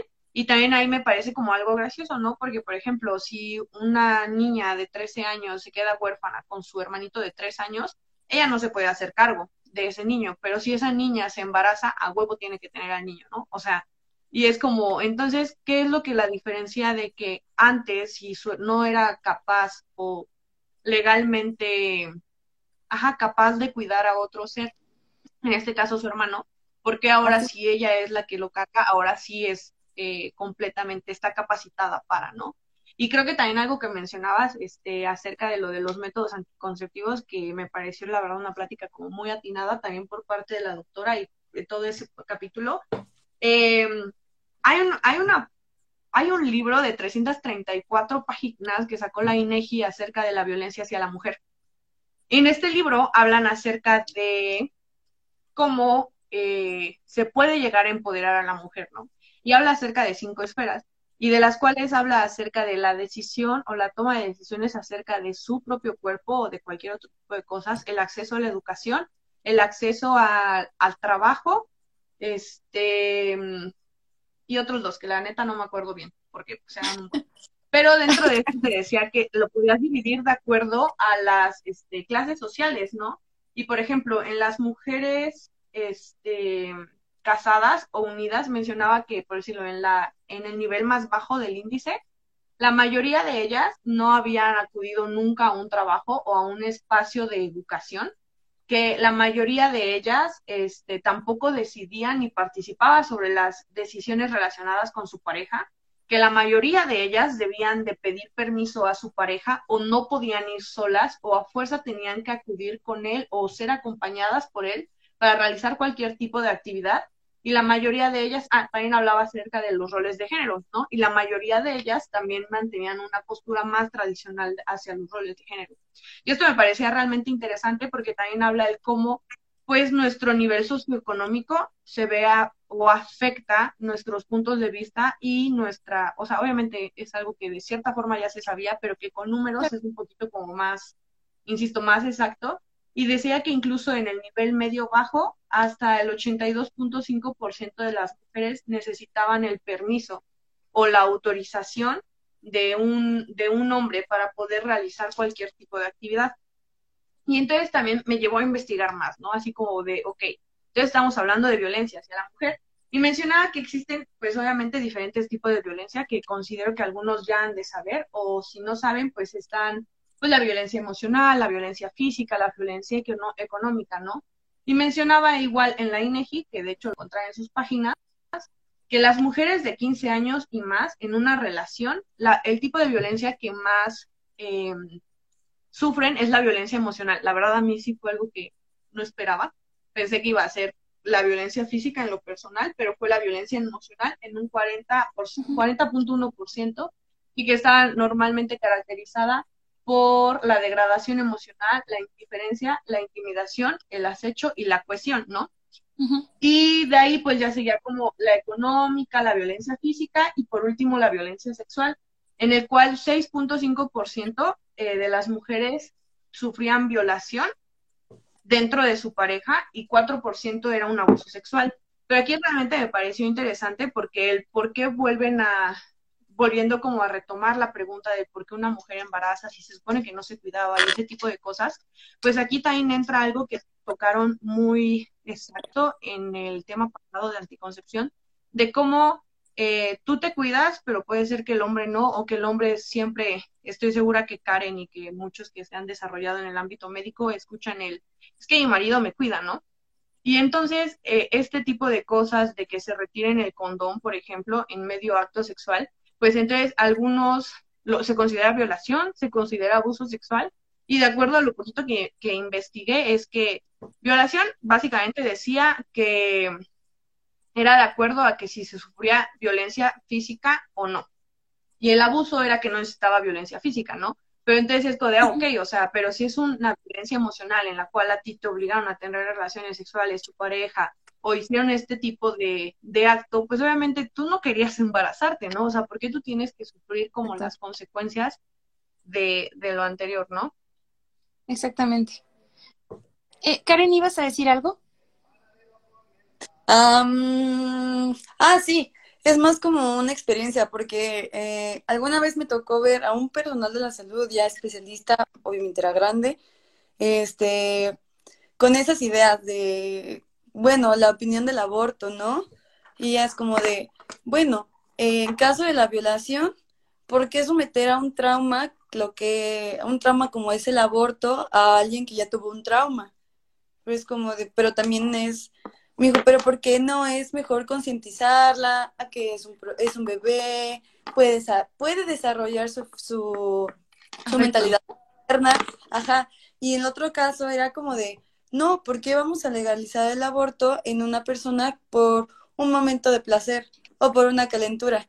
Entonces fue como, ah, diablos, señorita, o sea, es un personal de salud, es un personal capacitado y sin embargo, como esta charla de paternidad, de pero es un bebé, hay que cuidarlo, es un ser vivo, cuando hasta qué dónde, hasta dónde llega el, el, la vida, por así decirlo, y también la autonomía de la, de la paciente, ¿no? De la chava, de la que se embarazó.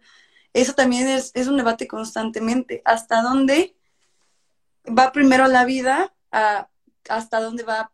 ¿Qué va primero? La autonomía de ella, de es mi cuerpo, yo decido qué hacer, y la otra del derecho a la vida, porque el derecho a la vida pues es un criterio universal, está respaldado por todas las organizaciones y sí, también está respaldado por la bioética, pero también ya está respaldada la autonomía. Entonces, siempre es un debate que se abre en las delegaciones como importantes, porque una siempre es el tema de la violación, de fragmentó, este, abusó de una menor, pero otra que no quiere embarazarse, no, no tiene también cómo solventar, porque son muchos, son muchas ramas eh, así sociales, económicas, bajas, este, bueno, son demasiadas, ¿no? Más o menos ustedes saben, pero realmente es porque a una se les da la oportunidad y a otra se les está excluyendo, ¿no? Entonces también se está dando este debate de hasta dónde ella puede elegir antes de la vida. Y actualmente, bueno, no sé cómo estamos en nuestro país, pero en Sudamérica se ha estado haciendo un poquito más de concientización sobre también la salud. Ya, ya no se pone primero a las dos, a los dos, por así decirlo, sino a la mujer, que es aquí, parece que nuestro tema de estudio, ¿no? Y es, y pienso yo personalmente que es como debería ser. Y como ponen en comentarios, y justamente hilándolo al siguiente tema, bueno, siguiente arista que me gustaría tocar, que es el tema jurídico, dice, el tema del aborto es siempre polémico porque lleva tintes morales y éticos que nada tienen que ver con la vida del producto o de la mujer. Y es muy, muy cierto. De hecho, por ejemplo, hablando de este tema jurídico y de cómo estamos un poquito en el panorama actual de México, es bien interesante porque México se jacta de tener una tradición laica, ¿no? Pero realmente la Iglesia Católica y las religiones en general tienen siempre y exactamente no juegan un papel súper importante en el contexto político del país y también las percepciones sociales que se tienen, ¿no? Entonces también aquí qué pasa, se siguen reproduciendo estos esquemas súper rígidos que son súper morales, súper éticos y que se traducen en este mismo tipo de normas que no permiten que uno pueda abogar por su propia autonomía y sobre todo siendo mujer y siendo una minoría, ¿no? Por ejemplo, hablemos de, diversidades sexuales y las personas gestantes. Y siento que hay mucho, mucho debate en torno a esto. ¿Y por qué personas gestantes? Y es como, bueno, pues también hay hombres trans que pueden gestar, es una realidad, ¿no? Y por mucho que no nos guste, que no lo concibamos, es una realidad que ahora toca vivir y a la cual toca adaptarse, ¿no? Porque creo que justamente eh, la idea de no adaptarse a este tipo de cuestiones es la misma idea que, que merma el que una mujer pueda abogar por su propio cuerpo y decir, yo no quiero tener ese bebé, y que justamente estas normas rígidas que les decía también responden, siguen respondiendo a este tema de subordinación y de que la mujer tiene que estar sujeta a las opiniones que una mesa de hombres blancos y viejos decida sobre su cuerpo, como siempre se ha dicho, ¿no? Y es, es una cosa muy cañona porque, sobre todo con este tema del aborto, es donde más se nota. Y es bien interesante porque, por ejemplo, desde 1981, chéquense esto, 1981, México forma parte del CEDAW. ¿Qué es el CEDAW? Es eh, un tratado firmado por la Asamblea General de las Naciones Unidas que aboga por la eliminación de todas las formas de discriminación y violencia contra la mujer. Entonces, se me hace bien interesante cómo desde 1981 México forma parte de ello, pero igual no lo ejerce. ¿Por qué? ¿Y cómo se puede ver reflejado esto? Porque de 32 estados que tiene el país, solamente en 6 el aborto es legal y seguro. Y siento que es una cosa bien importante porque me parece altamente contradictorio decir, sí, nosotros defendemos a nuestras mujeres y defendemos su autonomía y su derecho a poder decidir sobre ellas, pero a la vez estos números y estas cosas y estas acciones demuestran que pues realmente no y que por mucho que vamos ahí lento y seguro, pues el cambio va lentísimo porque sigue estando esta idea súper de antaño y súper arraigada de que no. Y, y es una cosa bien interesante porque, por ejemplo, justamente también leía que la Constitución consagra la garantía de, de igualdad de hombre y la mujer, especialmente en cuanto a la organización y desarrollo familiar, es decir, planificación familiar. Y en ese mismo párrafo tercero del artículo cuarto dice que toda persona tiene derecho a decidir de manera libre, responsable e informada sobre el número y esparcimiento de sus hijos. Y este número podrás decir, ay, pues es de uno a cuatro. No, es de cero a los que quieras. Si no quieres tener hijos, pues no los tienes que tener, ¿no? Y además, en este mismo artículo se postula como garantía del derecho a la salud que toda persona tiene derecho a la protección de la salud. Entonces, esto implica también que el Estado debería proporcionar medios para que esta garantía sea una realidad. Y, se me hace una cosa bien interesante, ¿por qué? Porque creo yo que la principal causa de la lucha ahorita por la legalización del aborto no es como muchas personas creen así de, güey, es para que todas las mujeres aborten, ¿no? O sea, abortos para todas. No, es para que no te mueras por un aborto clandestino. Es para que justamente esta garantía de que vas a estar seguro en este tema de salud tendría que ser provista por el gobierno, ¿no? Y tendría que ser provista de información también para que no creamos que abortar en mi casa con una receta que leí en un graffiti es lo, es lo más adecuado y lo más seguro porque realmente me puedo poner en, riesgo, ¿no? Y justamente ponen en comentarios, en derecho se deben ponderar los derechos humanos del ser que puede ejercerlos. Y exactamente, ¿hasta qué punto es como, ok, vamos a defender los derechos de una vida que todavía no está en este mundo, no está, no está, todavía no está fuera del vientre materno y pasándonos por donde, por donde menos nos importe los derechos de esta mujer y el contexto que está viviendo, ¿no? Y es como lo que decíamos, a lo mejor a mí no me violaron, pero ¿por qué si yo no quiero ser madre, por qué tengo que serlo sin que ni siquiera se escuche lo que yo tengo para decir respecto a mi propio cuerpo, ¿no? Sí, creo que algo que mencionaste anteriormente acerca de cómo en teoría somos un Estado laico en el cual no se ve influenciada las tomas de decisiones en cuanto a la religión, por ejemplo, predominante. La verdad, un, como una forma que me gusta como de compararlo, como para hacer entender el por qué el aborto no debería estar a tela de juicio en cuanto a religión, en cuanto a catolicismo, en cuanto a cristianismo, o la religión. Digo catolicismo porque aquí en México es la, la predominante, ¿no? Pero, por ejemplo, si aquí en México la que predominara fuera los testigos de Jehová y tú no eres testigo de Jehová y te estás muriendo y necesitas una transfusión sanguínea y te dicen, uy, no, sorry, no puedes, porque para mí moral está incorrecto que recibas eh, sangre y ahora por eso te vas a morir, pues tú cómo reaccionarías, ¿no?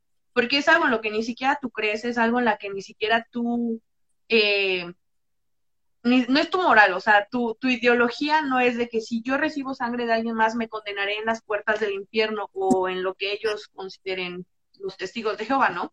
Entonces, o sea, ¿tú cómo te sentirías con, con eso? O sea, como con esa analogía, ¿cómo te sentirías? ¿Te sentirías mal, no? O sea, como, ¿por qué alguien más tendría que decidir si yo recibo sangre o no para salvarme o no? Entonces, ¿por qué en este caso, que son los católicos, que son los que predominan, porque su moral tiene que afectar la toma de mis decisiones, ¿no? Y de hecho, algo que mencionaba anteriormente Karen de lo de, ay, es que ¿por qué la vas a traumar más con un aborto y que quién sabe cosa? Hay un artículo igual acerca de lo de Argentina, de la legalización Argentina, que habla acerca de la salud mental. Y en esta misma se menciona como, eh, de acuerdo a los mismos derechos reproductivos y de sexualidad y todo este tipo de cosas, es que, de hecho, las mujeres que en el caso de una violación, que habían llegado a tomar la decisión del aborto, pues eventualmente están como incluso más tranquilas porque para muchas mujeres el hecho de tener al producto de esa violación les recordaba este evento traumático que habían sufrido en su vida, ¿no? Porque muchas veces las mujeres no son violadas una vez, ¿no? Sino que fue el producto, por ejemplo, lamentablemente aquí en México, el principal violador es alguien que se conoce y muchas veces dentro del núcleo familiar, ¿no? Entonces no es como que una morrita de 14, de 15 años haya sido violada una vez y de esa violación resultó un embarazo, ¿no? O sea, han sido años de violaciones, ¿no? Entonces, obviamente el tener el producto de esa violación le genera incluso hasta más afecciones como en cuanto a salud mental en algunas ocasiones.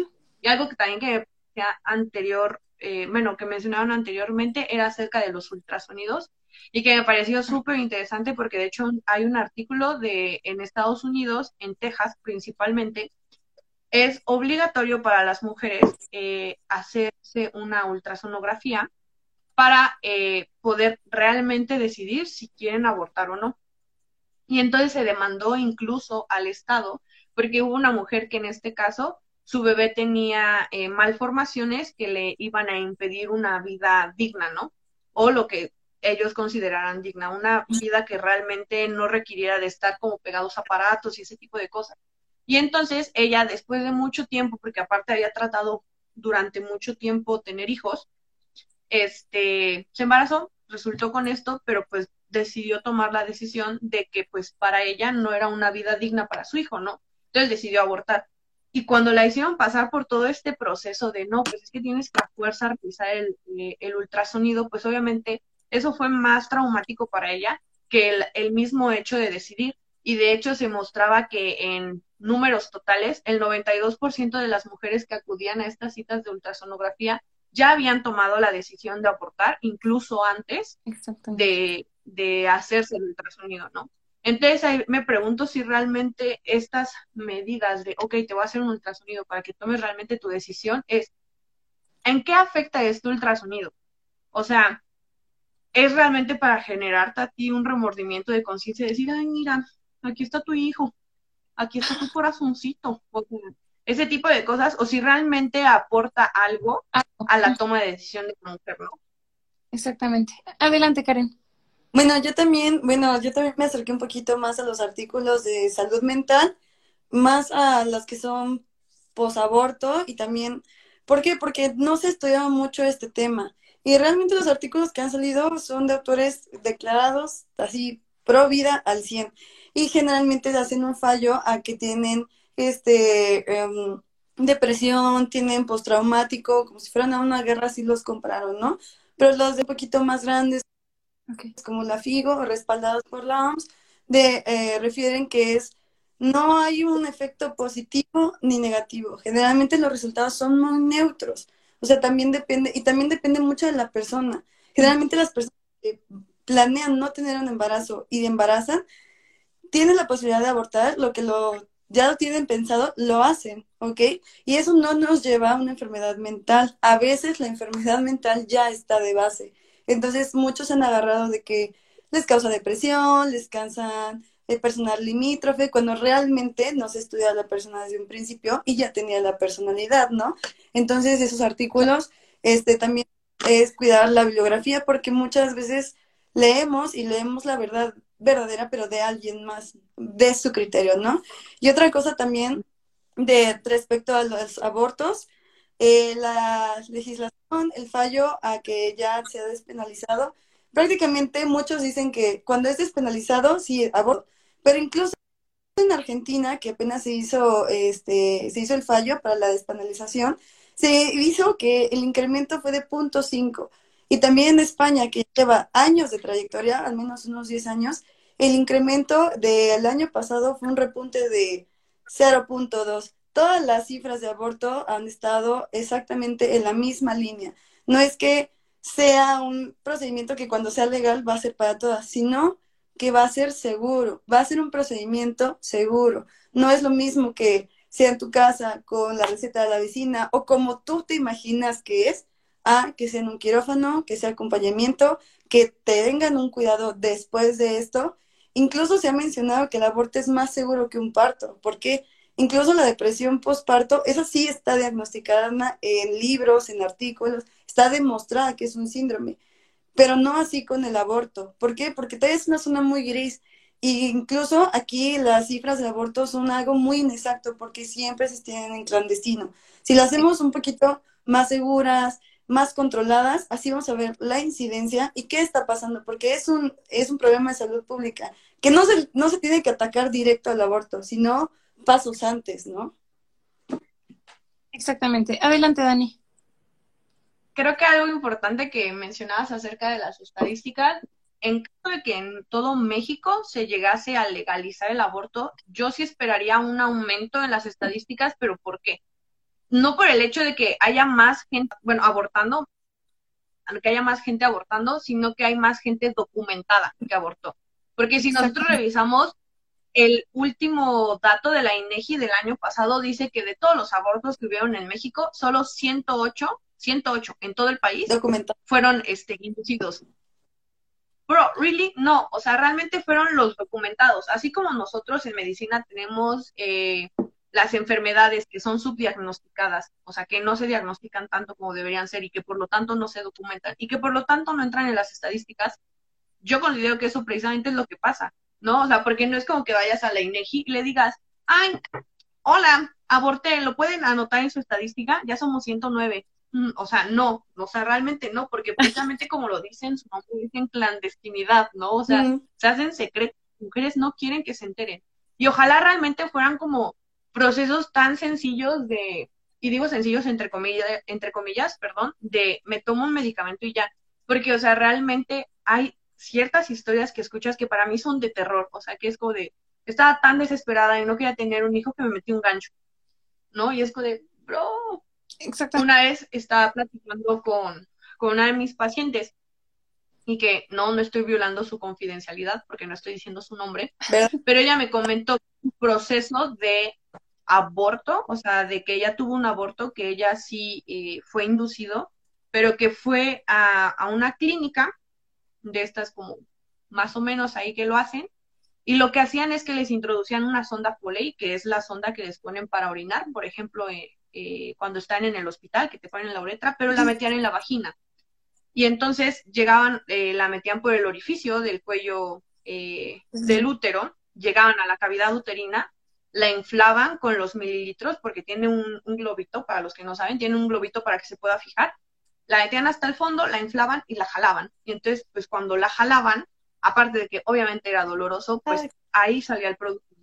Obviamente esto puede llegar a tener muchísimas complicaciones porque no es como que también digan, ah, ok, bueno, ya abortaste, toma, esto es lo que tienes que hacer después, esto es lo que tienes que verificar, no tienes que tener fiebre, no tienes que estar sangrando, tu sangrado puede ser mínimo, pero no tiene que estar fétido, o sea, todo ese tipo de cosas no se las dicen, ¿no? Y obviamente también si fue con productos que pues, ni al caso, tampoco es como que les digan, ay, tómate tu medicamento, o sea, pues no, no. Realmente en ese aspecto yo sí esperaría un aumento en las estadísticas de la INEGI, pero no realmente porque hayan aumentado los abortos, sino porque se aumentó la documentación de los mismos, ¿no? Y algo también que me parecía interesante, que mencionaron eh, anteriormente, que decía que se usa la misma comparación, pero que no se juzga a quien que solicita un tratamiento millonario para su cáncer de pulmón por formar toda la vida, pero se sataniza a una mujer violada que quiere abortar. Más allá de una mujer violada, una mujer sexualmente activa, así simplemente. O sea, cualquier mujer sexualmente activa que quiera abortar, no hombre, o sea, en verdad, puedo decir que ese tipo de comentarios me enerva, me enerva, ¿no? O sea, porque, porque es como de, ah, hay una mujer que se embarazó en, no quería, pero ¿por qué? Porque tal vez no sabía de métodos anticonceptivos, porque tal vez su pareja abusó de ella y se quitó el condón en plena relación sexual, ¿no? Es, lo hacen y por si no lo sabían, de hecho hubo un caso muy sonado como de un influencer, TikToker de España, que hasta así bien vale madres lo dijo en un en vivo, ¿no? Y es como de, bro, o sea, si está tan eh, normalizado, pues cómo no esperas que una mujer quede embarazada sin que realmente ella quisiera, ¿no? Entonces ese tipo de comentarios sí me enoja porque Siento que es más eh, el satanizar la, la, vida sexual activa de una mujer, porque una mujer no debería hacerlo hasta que se case, de acuerdo a la moral de este país. Pero si un diabético que se le ha dicho, por favor, cuídese, y termina valiendo madres, y su riñón vale madres, y termina en hemodiálisis, que por cierto, carísimas, no importa, tú estás en tu derecho, porque es derecho a la salud, es de, ok, entonces realmente no estás juzgando las, las acciones de una, o sea, no estás generando las acciones hacia todos, solo estás juzgando las acciones hacia una mujer solo porque a ti no te parece que sea sexualmente activa o para tu moral no te parece correcto que lo sea. Exactamente, y qué bueno que lo mencionas, porque de hecho, por ejemplo, encontraba datos de que, por ejemplo, en, en Rusia, en periodo preguerra, el aborto era un tema que estaba como muy, muy debatido, muy, pero cuando llegó la guerra, ahora sí, abortos para todas, ¿por qué? Porque necesitamos mujeres que nos estén ayudando. Entonces es un tema que de verdad es a conveniencia de la sociedad en general, porque después, periodo posguerra, se muere un chingo de gente y entonces necesitamos repoblar y otra vez los abortos están prohibidos. Entonces, es un tema como de verdad de conveniencia social y es una cosa que me resulta impactante porque justamente arribita ponían en comentarios que es un tema de derechos humanos. México forma parte de la Organización por los Derechos Humanos. O sea, hay que empezar a ver ese tipo de cuestiones que es como, ajá, tu país dice que es parte, pero ve las acciones, ve cómo se traduce en números, ¿no? Y que como bien dices, son números incompletos. O sea, realmente es de terror que solamente sepamos que hay 100 abortos clandestinos, cuando estamos seguros de que realmente las cifras deben estar por lo menos tres veces más infladas porque hay tanta situación de pobreza y marginación y de falta de atención médica en muchos sectores de la sociedad que ni siquiera llegan servicios que puedan garantizar, uno, que tengas una atención digna en este, en este tipo de cuestiones y dos, que salgas viva de hacer este tipo de cosas. O sea, entonces es como, güey, ¿cómo voy a documentar que me hice un aborto clandestino si me morí? O sea, de verdad, es, es algo muy triste de decirlo así, pero es la verdad. O sea, es cuántas, cuántas veces y cuántas mujeres no se mueren así. Y por ejemplo, ahorita que mencionaban Argentina, justamente hace como un año o dos vi un documental que justamente se llamaba Será Ley, que se situaba en Argentina y era como de este, de este proceso de cómo las mujeres salían a las calles para abogar por la despenalización. Y está cañón, porque como, así como dices, ¿no? Esta historia de los ganchos de mil cosas, aparte son sectores que se aprovechan de la vulnerabilidad emocional y de la desesperación de mujeres que buscan interrumpir estos embarazos para poder sacar un provecho económico, así, o sea, así sin importar que se mueran. Entonces, de verdad es de miedo. Y ahorita que, que pusieron en comentarios relacionados a lo que decías, Karen, sobre la depresión y así, pusieron, creo que la depresión por el aborto viene nuevamente del tema moral, al sentirse juzgadas y no propiamente por el hecho de abortar en sí, tan mal lo ve la gente que hasta el médico se lo ocultan. Entonces sí, ¿no? Es como, como lo que decíamos de o lo oculto o lo justifico para que no me vean mal, para que no piensen que soy una mala mujer, porque las buenas mujeres están en su casita y tienen a sus hijos, y si acaso estudiaron, pero fue para no ejercer y quedarse con su, con su casita, ¿no?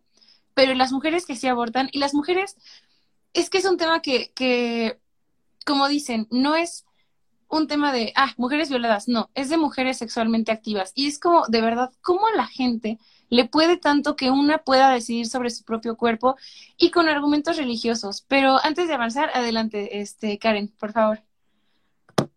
Sí, también voy a eso, porque, bueno, lo que ya comentabas de cuántas no se reportan de que abortaron porque pues murieron, ¿no? Y eso va eh, al final de cuentas también es un tema de salud pública, ¿no? En cuanto a los este, personal de la salud, o al menos a nosotros ahorita, sí nos compete mucho eso de la morbilidad y mortalidad materna, ¿no? Es algo súper, en este año, pues no se ha incrementado, pero por ejemplo, se ha visto que en otros países, eh, por ejemplo, no me acuerdo si era en Guatemala o, ajá, o Paraguay, no me acuerdo, vieron que era un problema de que se morían, se morían, y hasta una persona que se muera por eso ya es un tema de tratar. Entonces un grupo de doctores se centraron en eso, en promover el aborto, y así disminuyó la mortalidad materna y la morbilidad, ¿ok? Recordemos que también el embarazo no está exento de complicaciones. El aborto no siempre es inducido, también puede, tiende que ser terapéutico en algunas cuestiones, y no por eso es algo mal visto, ¿no?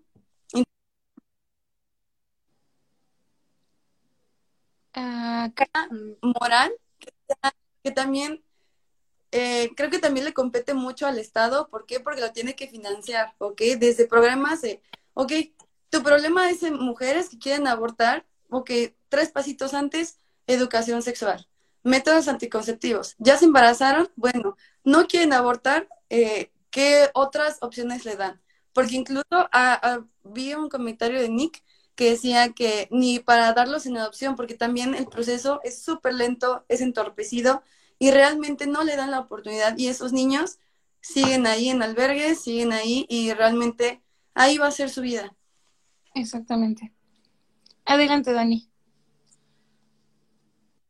Ah, bueno, algo que quería comentar es que obviamente para mí lo ideal sería que ninguna mujer abortara, pero no por el hecho del estigma social del, del aborto, ¿no? Sino por el hecho de que la mujer y el hombre cuente con toda la educación sexual y con todos los medios para prevenir un embarazo no deseado, ¿no? Que obviamente también los métodos eh, de planificación pueden fallar, pero pues se ha demostrado que si se utilizan realmente como deberían, si se les explica cómo deberían, si no hay como alteración en estos procesos, pues no deberías embarazarte, no debería el por qué fallar el método, ¿no? Y así como también mencionabas anterior, realmente, lamentablemente, solo hasta el momento el único método de anticoncepción para el hombre es el condón, ¿no? Pero incluso hay veces que hasta se lo ponen mal y entonces por eso se rompe, ¿no? Y ok, no te culpo, si nunca te enseñaron y nada, te dijeron, ah, pues te lo pones así y ya, y así te lo quitas, o sea, nadie te explica, te lo pones, cómo te lo quitas para que precisamente no se rompa, para que no tengan como este tipo de, de cuestiones en las que no se aborte, ¿no? Perdón, en la que termine embarazando a alguien, ¿no? De igual forma, o sea, obviamente un mundo utópico debería haber como tanta la educación y tanto el respeto hacia la otra persona y tanto el respeto hacia uno mismo que no habría como los vatos que violan, no habrían los vatos que abusan de sus parejas al quitarse el condón, como ya habíamos mencionado previamente, que no abusan de este tipo de confianza y que también no habría como todas estas malas concepciones acerca de los métodos este, anticonceptivos, ¿no? Como de, ay, si me pongo dos condones, más rifado. No, no, bro, se y vale madre, ¿no? O sea, ese tipo de cosas, de no, o sea, realmente no. Obviamente, a eso voy con que en el mundo, en mi mundo ideal, no habría un aborto por una maternidad no deseada, de acuerdo a que deberíamos realmente tener todas estas bases que ya mencionaron ambas para que realmente no sea un embarazo no deseado, ¿no? Y así como mencionaba Karen de lo de los procesos de adopción, pues ahí sí, la verdad puedo entender por qué son largos, porque pues no es como que le quieras dar un niño a cualquier persona, pero pues obviamente el proceso de que muchas veces se entorpezcan por diferentes ya cosas como de papelería y ese tipo de cosas que realmente ya no es por eh, velar por la salud del niño, sino realmente es por la incompetencia de nuestro sistema, pues obviamente sí está nefasto, ¿no? Porque entonces dejas a más niños en situación de calle, porque no es como que a los niños que abortan es como de, ay, como en las películas, voy y lo dejo en la estación de bomberos para que se hagan cargo de él. No, o sea, los dejan en basureros, lo dejan en donde pueda. Y muchas veces, o sea, es más, mm, se castiga más a una mujer por no querer ser madre que a un hombre por no querer ser padre, ¿no? Si un hombre abandona a su familia, es ok, brother, únete a la fila, pero si una mujer lo hace, no, crucifíquenla porque tuvo, porque fue una madre desnaturalizada, porque eso dice, porque ahí creo que también vuelve como a lo que mencionábamos de la concepción eh, social de desnaturalizada. ¿Por qué? Porque entonces está en tu naturaleza ser madre. Si no quisiste ser madre, ya no estás en lo normal para una mujer, ¿no? Exactamente. Y relacionado a esto, por ejemplo, les decía que yo creía que tenía mucho que ver la postura religiosa. Y justamente por si a lo mejor aquí, entre alguien que nos está viendo, hay alguien que tenga como, oye, yo pienso que por la religión, no. A ver, trajimos datos también relacionados a religión porque yo quería tocar todos estos puntos porque se me hace bien importante que estemos claros. Y ahí les van.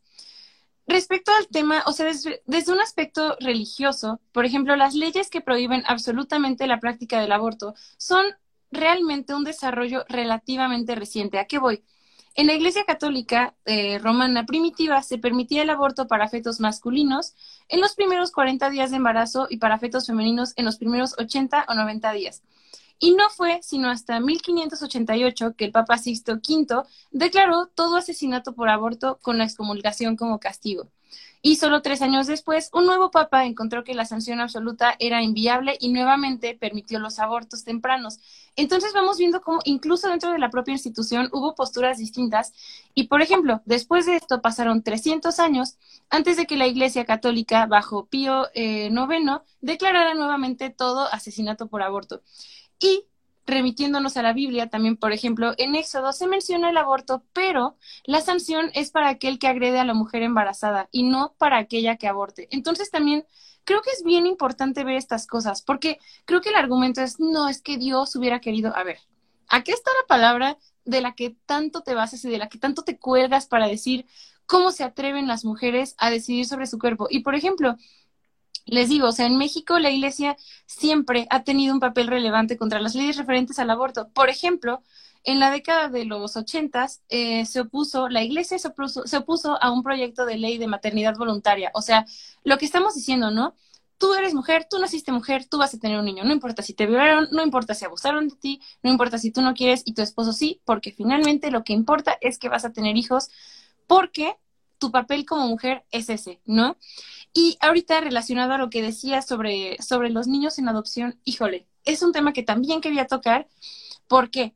Porque, por ejemplo, busqué estadísticas de adopciones y desde 2016 el DIF nacional solo ha aprobado, chéquense esto, 50 de 308 solicitudes presentadas. 50. O sea, no es ni la mitad. Entonces, es decir que solamente uno de cada seis trámites se concreta y en México hay 30 mil niños, niñas y adolescentes que se siguen encontrando en casas hogar esperando ser adoptados y de acuerdo esto con cifras del INEGI, ¿no? Y es lo que decíamos, porque es un tema, de verdad es un problema real, o sea, y ahorita que decían como el, el deslindarse de ser madre, no solo está mal visto si abortas, también está mal visto si decides dar en adopción. O sea, te dicen, no, tú dar en adopción, pero igual si lo das en adopción, el estigma social es una cosa bien cañona, porque creo que se habla mucho de la despenalización del aborto como una cuestión médica, pero también tendríamos que hablar de la despenalización social, porque esa carga, y justamente lo que decían, ¿no? Como esta depresión justamente es por una carga moral. Y esto lo encontré también en, en artículos que decían que justamente para muchas personas el aborto, eh, la depresión y la carga moral que supone el aborto es justamente consecuencia de los estereotipos que culturalmente se nos ha asignado como mujer. Porque si soy mujer y nunca he tenido un niño, así no quieras, de verdad la carga social. Yo creo que todas como mujeres en alguno u otro aspecto de nuestra vida lo hemos vivido. Entonces creo que es una cosa bien, bien importante de mencionar. Y ponen en comentarios relacionados a la adopción. Desafortunadamente, muchos de estos niños que se dan en adopción les va extremadamente mal en estos lugares, quedando vulnerables para ser abusados de diferentes formas y rara vez tienen una vida digna. Volvemos a lo mismo, ¿no? Y, y como decía Dani, creo que en un mundo ideal ni siquiera habría que pensar en estas situaciones, ¿no? Pero desafortunadamente no es así, pero creo que también no es así todavía porque sigue habiendo personas y posturas que, que evitan que uno pueda tener la información necesaria a este respecto, ¿no? Adelante, Karen. Bueno, también, este, andando un poquito más en lo de la adopción, este, bueno, también muchos estos movimientos de por qué no le brindas más opciones o solamente es la opción del aborto. Por ejemplo, los Provida más ahorita que están en Argentina es como de en mi país se están persiguiendo a los doctores porque solo les da, les ofertan el aborto cuando también existe la adopción. Bueno, aquí hay muchas cosas, ¿no? Las dos legislaciones pueden coexistir, tanto el aborto como la, adopción, pero una no es salida de otra. O sea, realmente, ¿qué la brilló a elegir el aborto? Y aparte, o sea, eh, nunca me ha pasado o nunca he visto que en algún procedimiento que ya lo vayan a hacer, que la paciente ya esté decidida a hacerlo, digan, ay, pero también puedes adoptar. Ella ya lo sabe. O sea, hay personas que ya lo tienen concientizado, que ya tienen toda la información, incluso antes de cualquier procedimiento, en cualquier lado, siempre se les da más información. Entonces, esto va conjunto a un, acompañamiento, a información correcta. Y te digo, no es que la adopción sea una salida de otro, porque el, se quedan muy cortos los movimientos pro vida, porque ¿dónde están esos niños? Siguen en esos hogares, siguen en, en situaciones muy deplorables, están en la calle. Esos niños eh, van a estar ahí y la calidad de vida nadie se las va a brindar. Exactamente. Adelante, Dani. Sí, creo que precisamente lo que hablan acerca de, ok, ya vivió, pero qué tipo de calidad de vida se tiene, ¿no? O sea, porque si incluso nosotros, para otras cosas en las cuales no quiero profundizar mucho, pero incluso también en eutanasia, por ejemplo, hablamos acerca de calidad de vida, porque ahorita, durante el embarazo, dices, ay, sí, dalos en adopción. O sea, la neta, no sé si alguna vez han oído hablar de los Acapulco Boy, que es como toda esta ah, red así cañón de, de, pues de niños que son eh, vendidos sexualmente hacia los turistas, ¿no? Y que muchos, o sea, o la mayoría, mejor dicho, se encuentran en situación de calle o de eh, que son huérfanos, ¿no? ¿Por qué? O sea, porque su madre decidió darlos en adopción, que es completamente válido, pero precisamente en nuestro país no cuenta con las características necesarias como para nosotros realmente brindarles una calidad de vida a todos estos niños que en teoría se dan en adopción, ¿no? Porque así como dices, están, eran 30 mil, si no me equivoco, dijiste. Sí. Y solo se aceptaron 50. Brother, ¿cuántos te quedan, no? O sea, te quedan muchísimos niños que, a los cuales están en adopción, que todavía y que solo 300 personas quieren, ¿no? O sea, 300 personas están dispuestas a adoptar. Porque también hay que hacer algo mucho hincapié en en el estigma que hay acerca de la adopción, ¿no?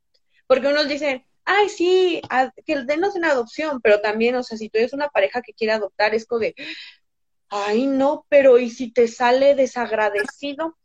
¿Y si te sale de esos malandros?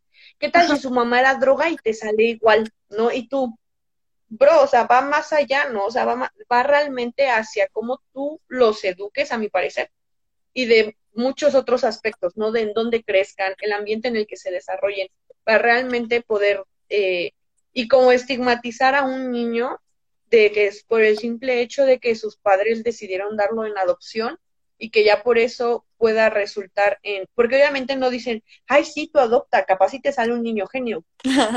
No, o sea, obviamente todo hacia lo que te va son, son obviamente características malas, ¿no? O características que nosotros consideramos no agradables en una persona o no deseables, ¿no? Y es que, bueno, pues ya si todavía estás, vas a adoptar, pues busca tal más bonito, ¿no? Y también algo dentro de, se adoptan más a los bebés que a los adolescentes y que a los niños. Entonces, una vez que ya eres, este, cumpliste 12 años, o incluso menos, ya es de, uy, no, amigo, si tenías esperanzas, ya, dalas por muertas, nunca te va a llegar tu rosa de Guadalupe, o sea, never. Y es tristísimo, de verdad. Pienso aquí que justamente el otro día vi una frase y la voy a decir porque se me hace muy cierta ahorita que mencionabas también lo de los Acapulco Boys, que es que si México realmente, realmente fuera tan provida como dice, el 65% de la pornografía infantil no saldría de aquí. Tampoco existirían en México dos paraísos de turismo sexual como lo son Acapulco y otros. Y tampoco, no, se, no serían violentadas y embarazadas 32 niñas y adolescentes cada día y no habría 10 feminicidios por día. O sea, es que es de verdad impactante. Como es, no, sí, que den a luz, que, que que paran, que, que todas las mujeres, por favor, tengan bebés, pero ya, o sea, ya. ¿Y para qué? Para que sigan formando parte de este sistema que realmente ni siquiera está, tiene las estructuras necesarias para abastecerse a sí mismo. O sea, y lo que dices de la edad de los niños en adopción es una cosa súper cierta. Me pone súper triste cada que escucho, y se me hace súper fea esta comparativa que voy a hacer, cuando dicen que es como con los perritos, que si adoptas perritos grandes o niños grandes, no porque quién sabe qué mañas traigan. Y es como, de verdad, o sea, ¿qué, ¿qué tienes que estar pensando para que lo único que te preocupe sea eso? En lugar de que yo pienso que es, aquí es esta, esta postura del amor que dice que lo que debería importar del amor es lo que tú quieras dar, no lo que vas a recibir. Entonces, lo que pienso yo que debería preocuparte es, tú le vas a cambiar la vida a un niño que a lo mejor neta nunca ha conocido el amor de una familia o a lo mejor y sí y estuvo entrando y saliendo de muchas casas pero nunca lo vas a saber porque realmente, según tu postura provida, sí, que las mujeres tengan hijos, pero yo no los voy a tener, yo no los voy a adoptar, yo no los voy a mantener, que lo haga el Estado. Entonces es como, a ver, la postura está súper incongruente a mi parecer y se me hace tristísimo, de verdad, es como, entonces, ¿para qué? O sea, de verdad, ¿cuál es el verdadero motivo, no? Y esta parte como de, vaya, como igual la postura provida que decimos, que muchas veces parte de esta postura religiosa y moral y es como, hermano, si supieras que las construcciones morales son una construcción social, o sea, no naciste con ello, no es como, no, no, no, no, no, no, no. El ser humano tiene que tener bebés. ¿Por qué? O sea, ¿por qué? Porque en tu religión te dijeron eso o porque quién te dijo eso. ¿Y, y por qué? Está bien que tú lo creas, está perfecto, pero es como, ¿y por qué eso tiene que regir el mundo de todos, no? Exacto, o sea, todo es una construcción moral prácticamente eh, aquí el problema de México es bastante amplio, más por todo el problema de el aborto es un tema muy polémico, pero ¿por qué no son los feminicidios? ¿Por qué no es la pornografía? Es gente, o bueno, es la mayoría de las personas que quieren tapar el sol con un dedo realmente. Y generalmente, eh, por ejemplo, de los niños chiquitos o los grandes que ya no son adoptados, es lo mismo, es la misma, el estigma social, el cómo se van a ver, cómo serán juzgados. Realmente la sociedad no está caminando con la evolución que nosotros tenemos. O sea, realmente esta generación ha estado peleando un poco más por los derechos, ha alzado más la voz. Y la gente, pues ya adulta, sí, se he visto muchos que no concuerdan con nosotros, incluso se, nos, se ofenden de la carne vida, de cómo, ¿por qué tú, mi hija? Es como de, porque todos evolucionamos, no podemos quedarnos con esas mismas ideas y está bien, está bien estar también incorrectos, pero también está bien pues saberlo identificar, ¿no? Y también no es querer tapar el sol con un dedo, sino qué podemos hacer nosotros desde la comunidad, o sea, de nuestras casas, el poder hablarlo ya ah, pues en voz alta, ¿no?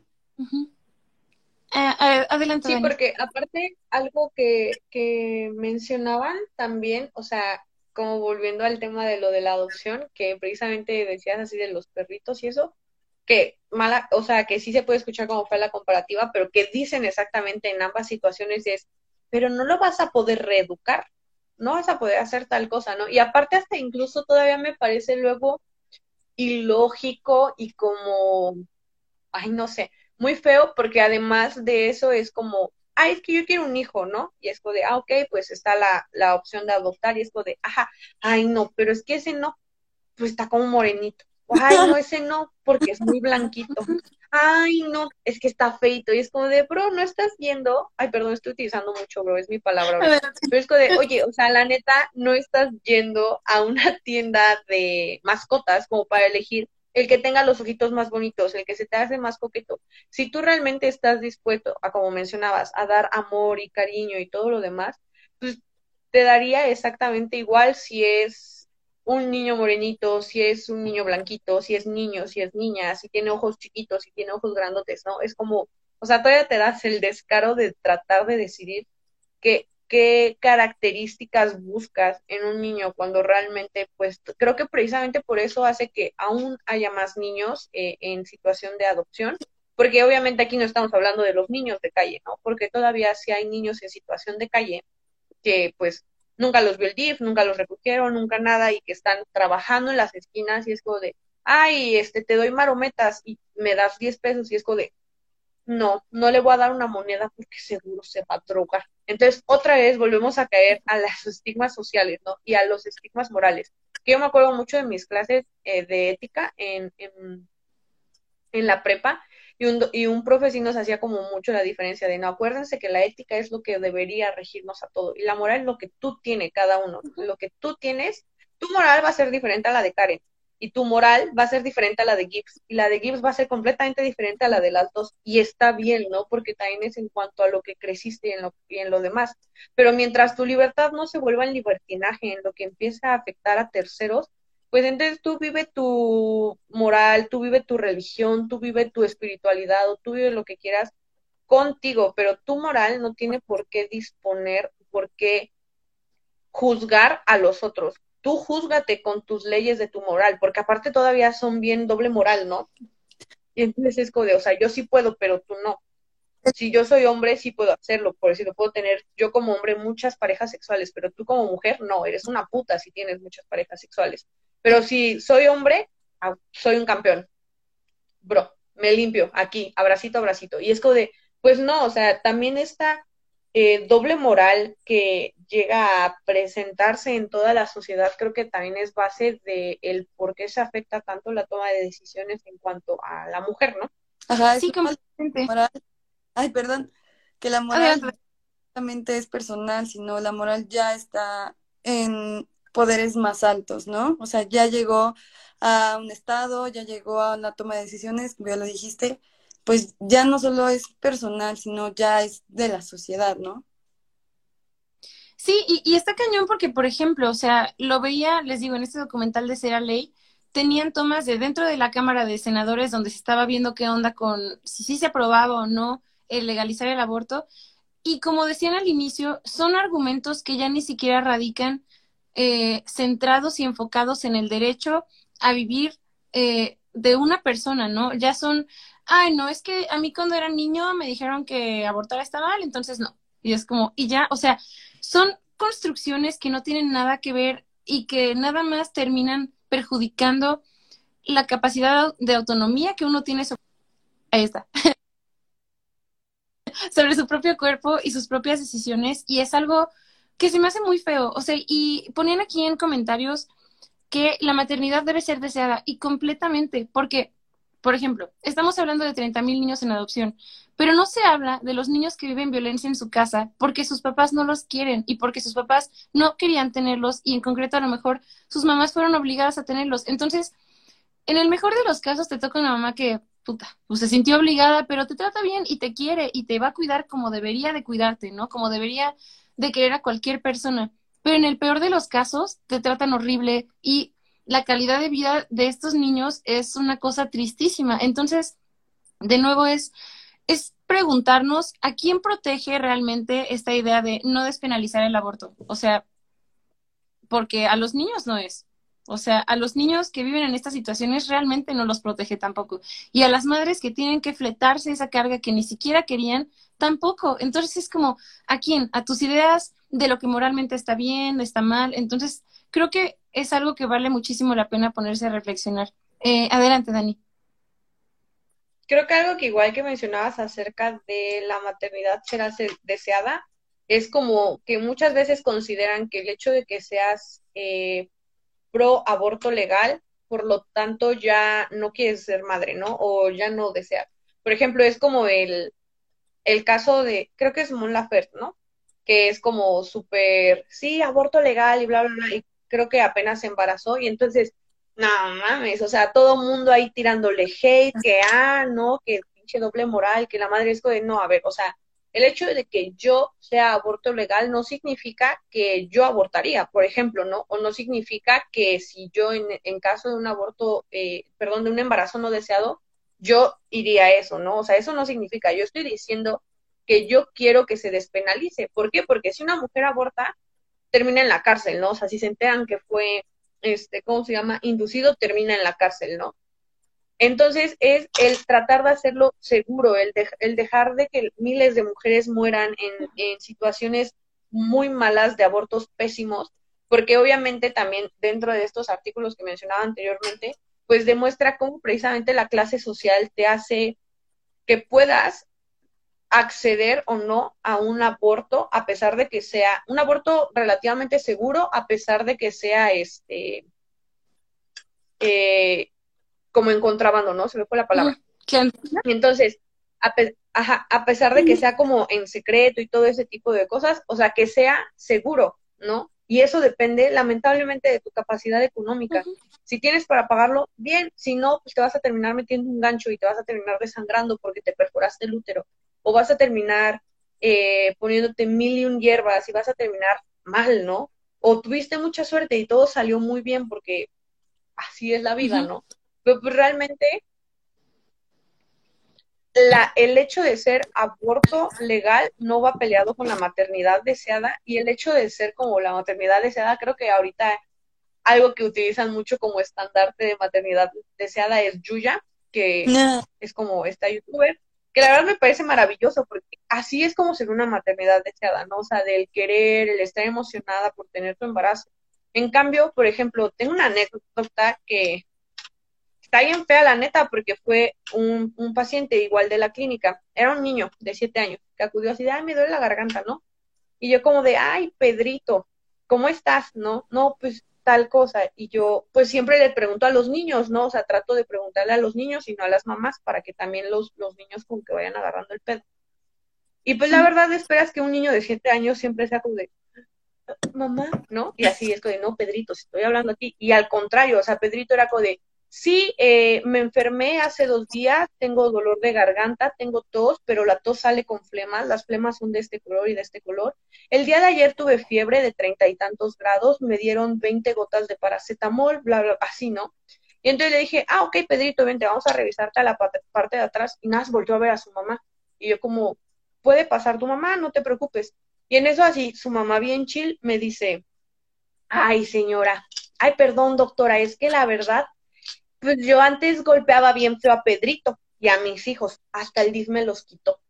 Pero pues ya, ya me hicieron ir a, psicología y entender, y pues ya me los regresaron, ¿no? Ah. Y pues la señora diciéndolo así como bien chill, y obviamente es como de, ok, ¿no? O sea, digo, para que el DIP te quita a tus hijos es porque les metías unas santas putizas, ¿no? Y entonces vuelvo a lo que decías, Gibbs. O sea, realmente el hecho de que un, un niño nazca en un núcleo familiar no quiere decir que ese núcleo familiar no esté lleno de violencia porque no son amados y porque no son deseados. Sí, no, y, y, creo que es una realidad bien, bien fea. Y me gustaría retomar un poquito esto que decías otra vez de, de pues sí, de, de los abortos clandestinos, ¿no? Porque, por ejemplo, encontré una estadística que decía que en América Latina y el Caribe se realizan cada año alrededor de 4 millones de abortos inseguros en condiciones horribles y mueren 5 mil mujeres. O sea, y se estima que en la región alrededor de la mitad de las muertes maternas justamente se asocian a los abortos que son clandestinos. Entonces, creo que es momento de empezar a ver el aborto y la despenalización del mismo no como un tema de mi moral o yo qué pienso, sino como un verdadero tema de salud, porque es lo que es. O sea, es una emergencia de salud cuidar de las mujeres que habitan no solamente México, sino muchas regiones de América Latina, porque está cañón, ¿no? Y creo que, por ejemplo, hablando de México en concreto, está cañón que eh, en México, en Ciudad de México, el aborto está despenalizado desde 2007, pero en muchos estados, en la mayoría, insisto, nada más en seis está legalizado, bajo ciertas condiciones, pero todas las demás tienen que moverse una cantidad de kilómetros así exorbitantes nada más para poder practicarse un legrado, ¿no? Y y es una cosa que me parece importante porque la atención está centralizada. Y sí, y como decías, ¿no? Es un tema de privilegios. Si tienes el dinero y los recursos, perfecto, ya te salvaste de morirte en la clandestinidad. Pero ¿y si no? ¿Y si no? ¿Y si te urge? ¿Y si no tienes? ¿Y si no ves salida? ¿Cómo le vas a hacer?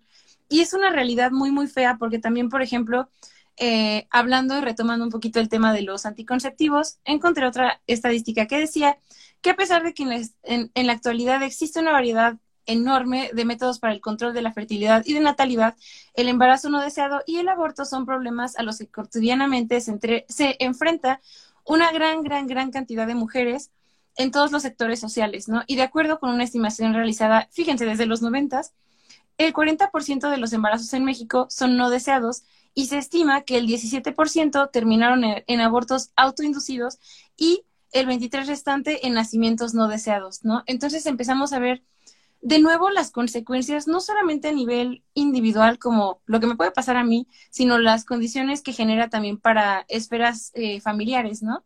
Adelante, Karen. Pues hay, es que también hay muchos factores aquí, ¿no? Generalmente lo que estamos viendo es que todas las que sufren morbilidades porque no quieren un embarazo deseado son una de clase baja, eh, casi no tienen acceso a información o a información errónea. Porque a mí me ha tocado igual, o sea, ya te había dicho, no, no estoy muy lejos de Puebla y me ha tocado familias numerosas que la paciente tiene escaso mi edad y ya tiene chorrocientos hijos. Y realmente es como, ¿cómo te quieres cuidar? ¿Qué no solamente es ya no tener hijos, sino qué clase de vida quieres tener, ¿no? Si tú decides tener esta vida con tantos hijos, es tu decisión, pero nadie te orilla a eso, no es que tu esposo te cuide, no nada, es ya tener autonomía como mujer, incluso aunque sea, uh, aunque yo te, bueno, aunque tengan clase baja, para ir a un aborto es súper difícil.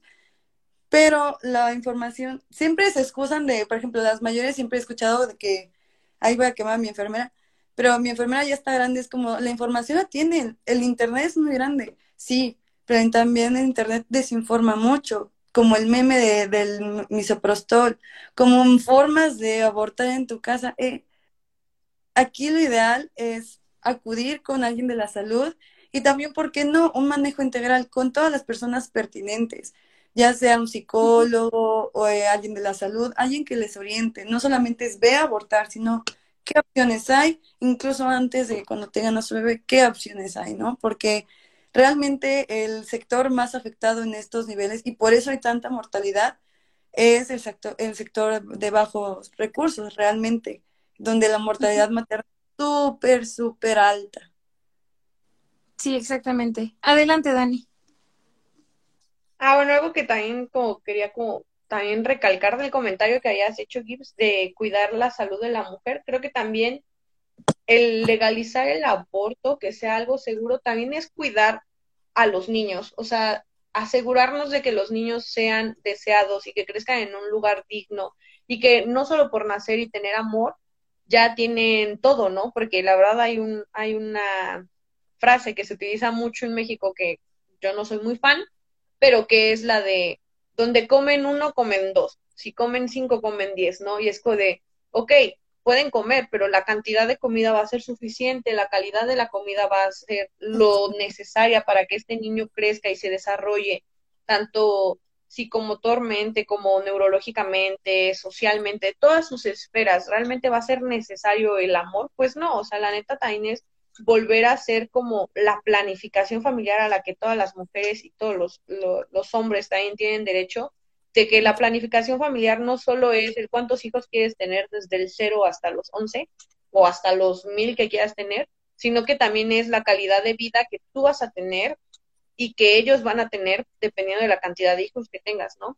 Y de acuerdo a lo que mencionaba Karen acerca de que estos índices también eran los que ya habíamos mencionado, que las hacían más susceptibles a la violencia, ¿no? Y que por lo tanto también más del 80% de las mujeres en una eh, condición media alta hasta baja, no tomaban decisiones por sí mismas, o sea, fuerza tenían que comunicarlo con su pareja, porque una cosa es comunicarlo porque realmente necesitas diálogo y tú consideras que es una decisión de dos, porque los dos están planeando la familia, y otra cosa por completo diferente es que te veas obligada a y que no puedas tomar eh, decisiones acerca de tu propio cuerpo sin la autorización de un hombre, porque no solo es de tu pareja, muchas veces es de tu papá, ¿no? en muchas comunidades que incluso ni siquiera están lejanas, es por esto, ¿no? O por ejemplo, eh, luego en las consultas hay una hojita que nosotros llenamos, que es la hoja amarilla, y en esta parte te dice, ¿tu embarazo era deseado? Sí o no. Y es como, no, pues no era deseado. ¿Y utilizabas algún método anticonceptivo? No, no usaba. Y entonces, ok, pero ¿por qué no usabas? No, porque no tenía la información. Y así como dice Karen, que realmente informa, pero también desinforma mucho, hay un meme que me parece nefasto, que es ese que dice de, ay, perdóname princesa por haberme eh, venido dentro de ti, pero ya te compré tu post-day y tu juguito de mango, te quiero mucho. Y tú, o sea, me parece nefasto porque realmente esto de, si realmente este, tu pareja cuidara de ti, pues sabría que las post-day son un método de anticoncepción de emergencia, o sea, porque son una bomba horrible de hormonas para tu cuerpo. Y sí me han tocado muchas personas en consulta, muchas mujeres, que les digo, ay, ¿te cuidabas? Sí, con pastillas. ¿Qué pastillas? Ah, pues las del día siguiente. Y yo, ¿qué? Y es como de, ok, ¿y cuántas te tomabas? Pues, no sé, como nueve al mes. Y yo, y entonces no entiendo por qué sangro tanto, ¿no? Y, tú, ¿Y, tú, y entonces, obviamente para nosotros nos parece gracioso el decir, ¿cómo que no entiendes por qué sangras tanto? O sea, estás teniendo una bomba de hormonas nueve veces al mes, que si eso lo multiplicamos por los 12 meses y que en teoría solo deberías consumir dos en un año y separadas por seis meses, o sea que eso sería como ya tu máximo y te estás tomando nueve en un mes, obviamente a nosotros nos parece gracioso porque dices, neta, ¿cómo, cómo no? Pero pues si ella dice, ok, pues la anticoncepción, la pastilla del día siguiente me la tomo después de tener relaciones sexuales sin protección y no me embarazo, pues va, ¿no? Pero si es como de, la desinformación está tan cañón porque los medios de información en Internet no es como que tú googles y lo busques, ¿no? O sea, muchas veces es por medio de Facebook, por medio de Insta, o sea, por medio más de las redes sociales que realmente de eh, páginas como fidedignas, ¿no? Y algo también como para concluir como mi intervención era que algo que mencionabas, Gibbs, de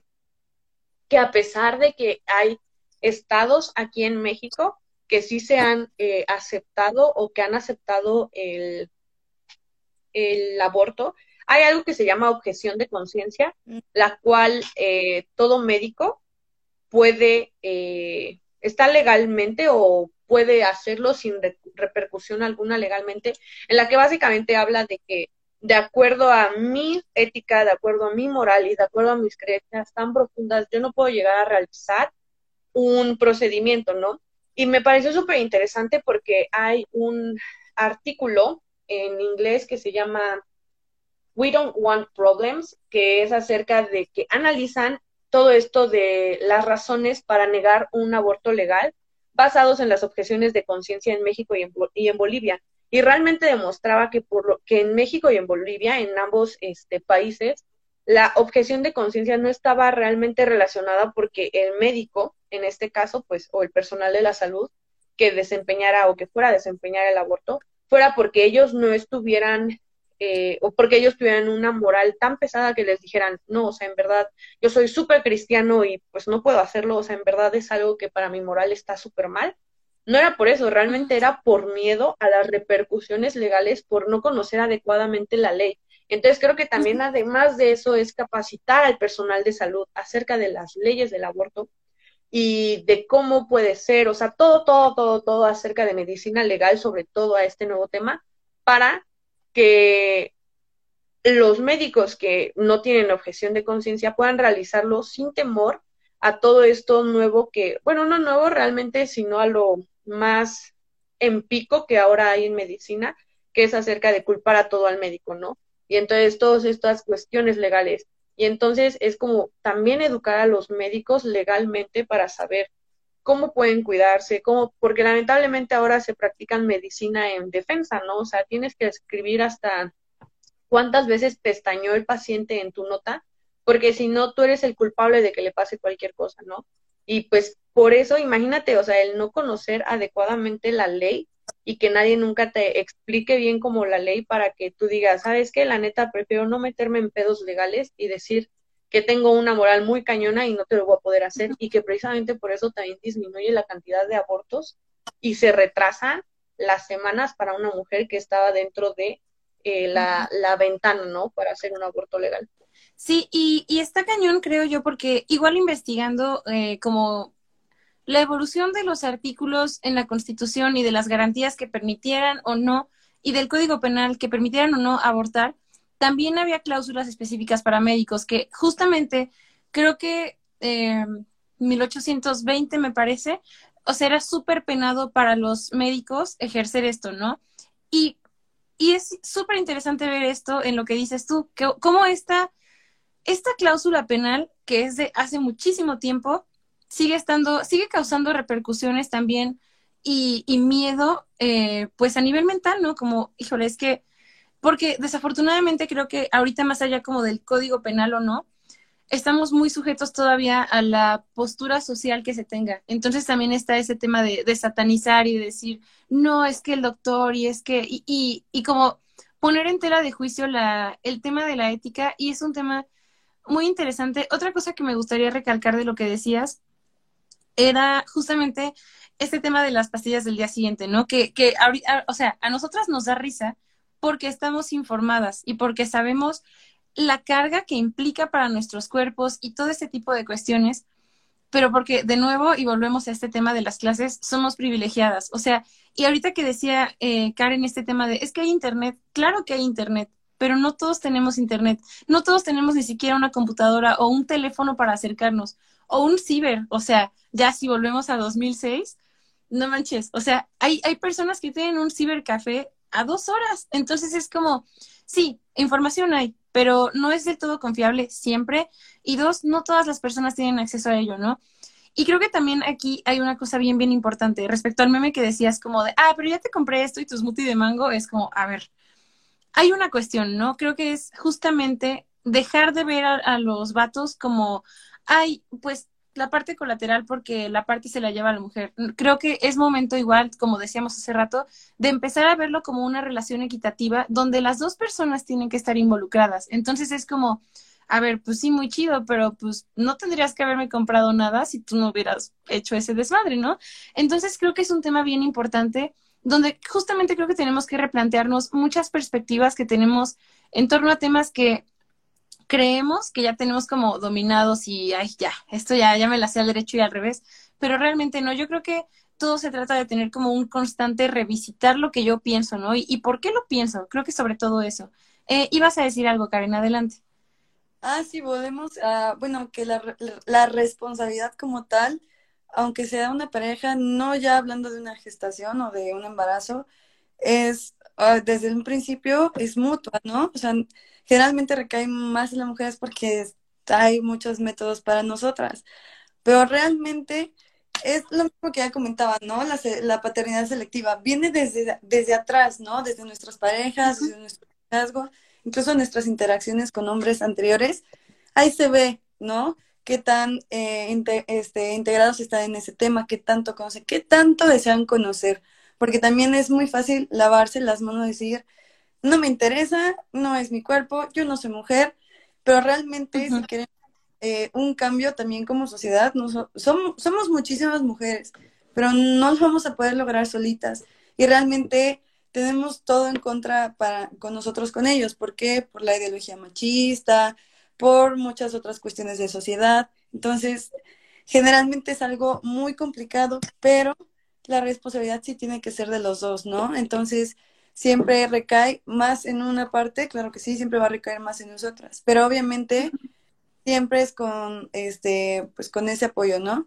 Y otra cosa, eh, la, legisla eh, la legislación muchas veces he escuchado muchos como eh, comentarios desafortunados de otras personas que es como de, ¿para qué quieres que la despenalicen si no meten a nadie? Y realmente creo que este año han metido como a cinco personas y esas cinco personas, tres fueron doctores, ¿no? Entonces, la despenalización sí es un tema muy importante y no, el hecho de que solo metan a cinco personas a la cárcel, solo por eso ya es traumático. Y que se sigan muriendo, aunque sea una, eso ya también es traumático. Es, es una, un puntito rojo que no solo me tiene que llamar la atención a mí o a las mujeres, sino también a toda la sociedad. Exactamente. Y que antes de pasarte la palabra, Dani, es bien interesante, justamente con ese tema de la encarcelación, cómo de verdad siguen metiendo a mujeres a la cárcel por abortar, pero eh, voy a volver a sacar este tema polémico, pero como a un youtuber por pagar 30 mil varos lo sacan cuando sufre, cuando cometió abuso sexual. O sea, es como, ¿cómo es posible que yo, por decidir sobre mi cuerpo, tenga que ir a la cárcel o tenga que pagar una multa exorbitante y que un cabrón que abusó de mí pueda así como si nada? O sea, es como, eh, se me hace tan ilógico y tan incongruente de nuestro sistema que esté más penado decidir sobre mi propio cuerpo y mis decisiones que infligir daño en alguien más, no solamente físicamente, sino también emocionalmente y mentalmente. O sea, creo que ahí está como la, la incongruencia más grande que veo yo de, de, todo este caso, ¿no? Y de la gente que dice, es que ¿para qué quieres legalizarlo? O sea, si tú no, si tú no has abortado, o sea, es como lo que decíamos, no es para mí. O sea, es para que si alguien lo necesita, ojalá no se muera, ojalá que lo pueda tener a la mano, ojalá que no sea tarde para ella, ¿no? Y ahora sí, adelante, Dani. Que lo voy anotando porque si no se me olvida y me hago bolas. Pero sí, o sea, dentro de las cosas que comentaban, eh, precisamente lo que decías, ¿no? De es que yo no tendría por qué estar pasando por todo este desmadre de la post-day si tú no hubieras hecho tus pendejadas, ¿no? Y es como, el otra vez volver a la pérdida de la, confianza y el abuso de la confianza y el eso es una violencia dentro de la relación, ¿no? Y que muchas veces minimizamos porque generalizamos que una violencia de la relación es algo madrazo, ¿no? O sea, yo te tengo que poner el ojo morado para que tú estés sufriendo violencia. Y no necesariamente, o sea, en verdad hay tantos tipos de violencia y hay tantas formas en las que puedes ser violentado, que muchas veces no la sabemos y que también va ahí otra vez como la ignorancia, ¿no? Y precisamente lo que comentabas acerca de que, ok, puede ser que haya pocas personas que hayan sido encarceladas, pero por ejemplo, creo que uno de los casos como más famosos es el de esta mujer que fue encarcelada por un aborto que ni siquiera fue inducido, o sea, fue un aborto espontáneo y estuvo años, años, años, años en la cárcel porque abortó, ¿no? Y es como, ok, está tan penalizado en tantos países, o sea, de esa forma tan que en el momento en el que te embarazas tienes que estar encerrada, porque si caminaste un kilómetro y por eso abortaste según ellos, ah, entonces tú eres la culpable, ¿no? O sea, en verdad está tan cañón la falta de respeto hacia que una mujer decida sobre su cuerpo que incluso por situaciones lamentables como un este aborto espontáneo, porque pues al ser espontáneo obviamente no es que la mujer lo esté buscando, seas encarcelada, ¿no? Y algo que mencionabas precisamente de cómo es que un vato que violó o que abusó sexualmente de alguien pueda pagar 30 mil pesos y salir o la cantidad que haya pagado, creo que otra vez ahí cae en cierto las culpabilidades, ¿no? Porque el hombre nunca es culpable en ese aspecto. Y muchos van a decir, ay, es que estás generalizando. No, o sea, es neta. Lo primero que llegas a, cuando llegas a reportar algún abuso sexual eh, a la policía, al ministerio, lo que sea, es como de, mm, y seguro que tú no lo, lo provocaste, seguro que tú no le andabas coqueteando, seguro que no traías una ropa aquí, que no traías esto. Y esto, pues, lamentablemente, otra vez recae en precisamente lo que mencionabas, las, leyes, las leyes están hechas por hombres blancos privilegiados, ¿no? Que esto también se debe a que nuestro, quienes lo deciden, la mayoría son hombres, ¿no? Y entonces, para realmente tener una equidad en cuanto a las leyes, y no solo en cuanto a leyes eh, para mujeres y todo, debería haber mayor diversidad en este grupo de personas que toman las decisiones por nosotros. Sí, completamente. Y, y que aparte puedan responder de acuerdo a su propio pensamiento, porque esa es otra cosa. O sea, si hay mujeres dentro de, Cámara de Diputados y de Senadores, sí las hay, pero realmente para pertenecer a una esfera política y que tu opinión sea tomada en cuenta, tienes que tener cierta como cohesión con los principios del partido en el que estás. Y si tu partido es el PAN o si tu partido es súper pro vida, entonces, ¿qué? O sea, no te van a decir, ay, güey, claro, si tú apoyas, tú apoyas el aborto. Pues no, porque no les conviene, porque los intereses van más allá de eso, ¿no? Y entonces creo que se trata justamente de empezar a pensar en torno a una autonomía de pensamiento que desencadene posteriormente en que todos podamos decidir sobre lo que tenemos que decidir, ¿no? Sobre nuestros cuerpos, sobre nuestra salud y que no seamos juzgados o revictimizados por eso, ¿no? Que la primera pregunta no sea, pero ¿cómo ibas vestida? ¿Pero tú qué hiciste? Ay, pero es tu esposo, entonces no pasa nada. Es como, no, o sea, el enfoque debería ser completamente diferente. Y creo que aquí eh, enfoca muy bien la, frase que decías, ¿no? O sea, los hombres no son culpables, no, porque siempre el argumento va a ser para revictimizar a las mujeres que, que, sufrieron los abusos así psicológicos, así físicos, y que como dices, ¿no? Muchas veces esperan que ya, o sea, si traes el ojo morado, ah, entonces sí, pero si no, y si el daño no se me ve a simple vista, y entonces, ¿qué pasa, no? Entonces creo que es una cosa donde tenemos que empezar a cuestionar esas cosas y cambiarlas. Eh, y yo creo que a lo mejor mucha gente puede decir como, ay, es que es bien guajiro, o sea, eso nunca se va a lograr. Yo creo que claro que se puede lograr, o sea, creo que se logra justamente empezando a cuestionar lo que decíamos hace rato. ¿Por qué pienso lo que pienso? ¿De dónde surgen mis ideas? ¿Por qué creo que... Eh, ¿Por qué creo que una mujer solamente está limitada a tener hijos y a, estar en su casa? O sea, ¿de dónde aprendí yo eso? Porque creo que si no, y nada más eh, replicamos como periquitos todo lo que aprendimos a lo largo de nuestra vida, pues está cañón. O sea, de verdad, yo creo que todos, o sea, desafortunadamente, todos, todos, todos hemos tenido una formación machista así en mayor o menor medida, porque nuestra sociedad y sus principios se rigen así.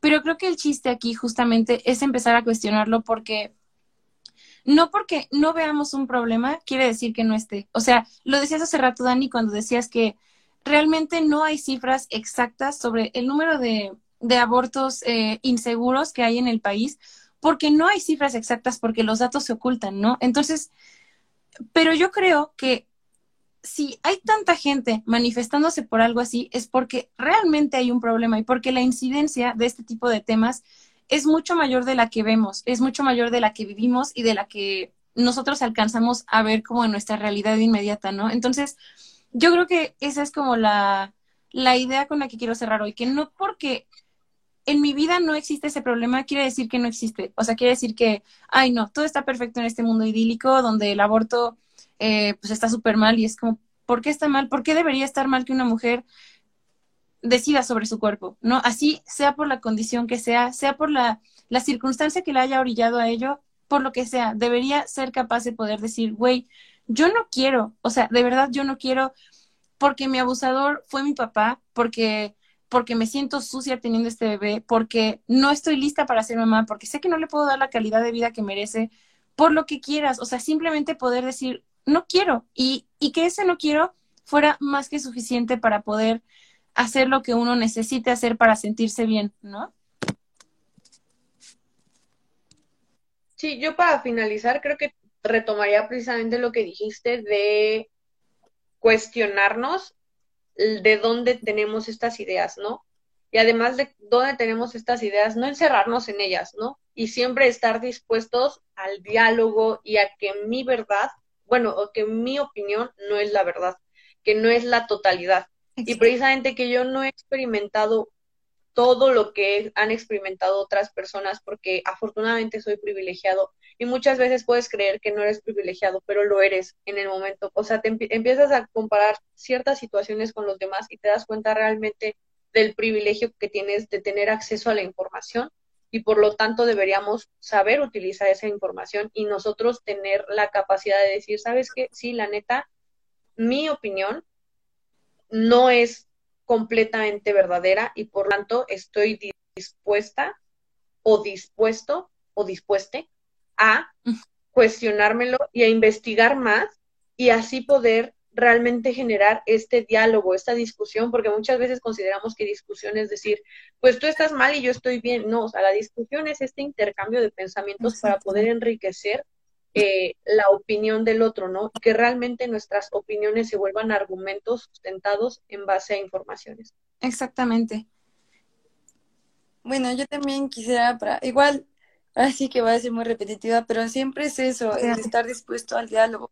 Evidentemente somos personas, cada quien es un mundo, ¿no?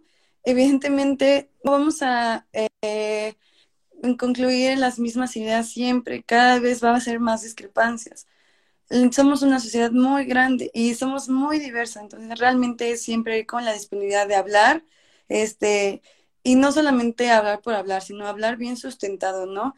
El que hablemos del aborto no, no, no tiene que decir que yo voy a abortar, exacto, es algo que la gente tal vez no ha terminado de entender y realmente también se nos juzga por eso, ¿no? Por promover algo que al fin de cuentas yo no estoy planeando hacerlo, ¿no? Entonces realmente es abrir un poquito el panorama hacia otras personas que ya no son los 50, que ya no hay que pedirle permiso a nadie para ser dueña de nuestro cuerpo, ¿no? Ya hay que reclamar nuestra autonomía. Y también eso también mm, en parte nos hace responsables de lo que hagamos. Entonces, yo siento que mientras seamos conscientes con lo que hacemos, realmente nosotros vamos a llegar a una integridad, ¿no? De lo que queremos y no solo es planificar o no embarazarme o no embarazarme, sino qué tipo de vida quieres. Entonces también ese es un tema muy amplia discusión y que realmente no se tiene que regir ni por una moral ni por religión, sino por las metas de cada uno, ¿no? Entonces también siempre hay que ir como con esa apertura. Nunca vamos a coincidir, así como yo no coincido contigo, hay muchas otras cosas, puede haber, siempre va a ser, pero realmente siempre es primero el respeto y el respeto a derecha ajeno es la paz. Amén. Totalmente cierto. Eh, ponen aquí en comentarios, hay que seguir haciendo eco, así es. Y gracias por una gran temporada y sus valiosos inputs ecos femeninos.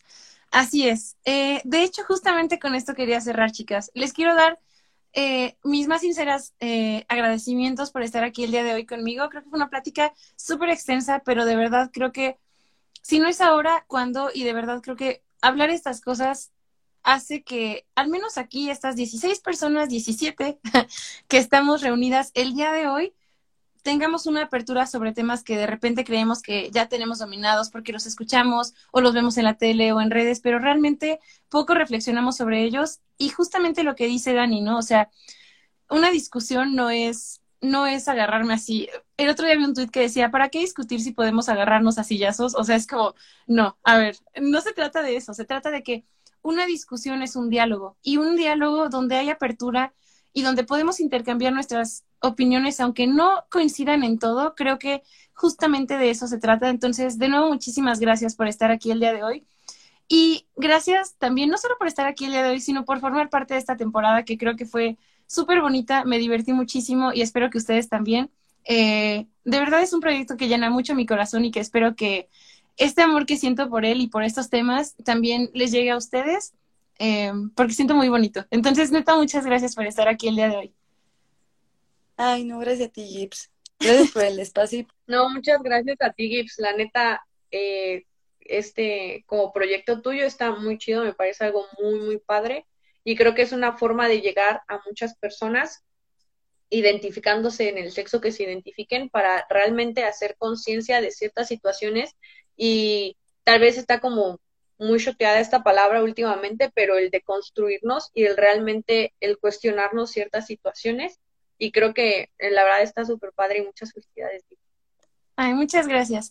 Y también gracias a todos los que nos vieron el día de hoy. Me divertí muchísimo. Espero que también ustedes hayan aprendido mucho, se hayan entretenido, hayan disfrutado de esta plática súper, súper larga de dos horas casi y media.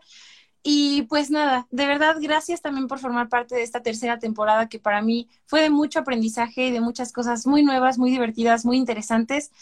Y, ah, y pues nada, nos vemos para la siguiente temporada. También eh, esa va a empezar hasta el siguiente año, entonces también aprovecho para desearles felices fiestas, para decirles que aunque no tengamos más episodios, va a haber más contenido por ahí. No se desconecten y por favor recomienden este programa porque les aseguro que vienen muchas cosas muy chingonas y, y que van a hacer que todos aprendamos. Entonces, de verdad, gracias, gracias, gracias por otra temporada. Gracias por estar, gracias por formar parte, por comentar, por por abrir su corazón, su mente, su todo a este proyecto. Y pues nada, eh, las quiero un buen, amiguas. Y también los quiero a todos ustedes que nos están viendo. Y pues nos vemos pronto en otro jueves de Eco Femenino. Les mando un abrazo, un besito y nos vemos pronto. Bye. Bye. Bye.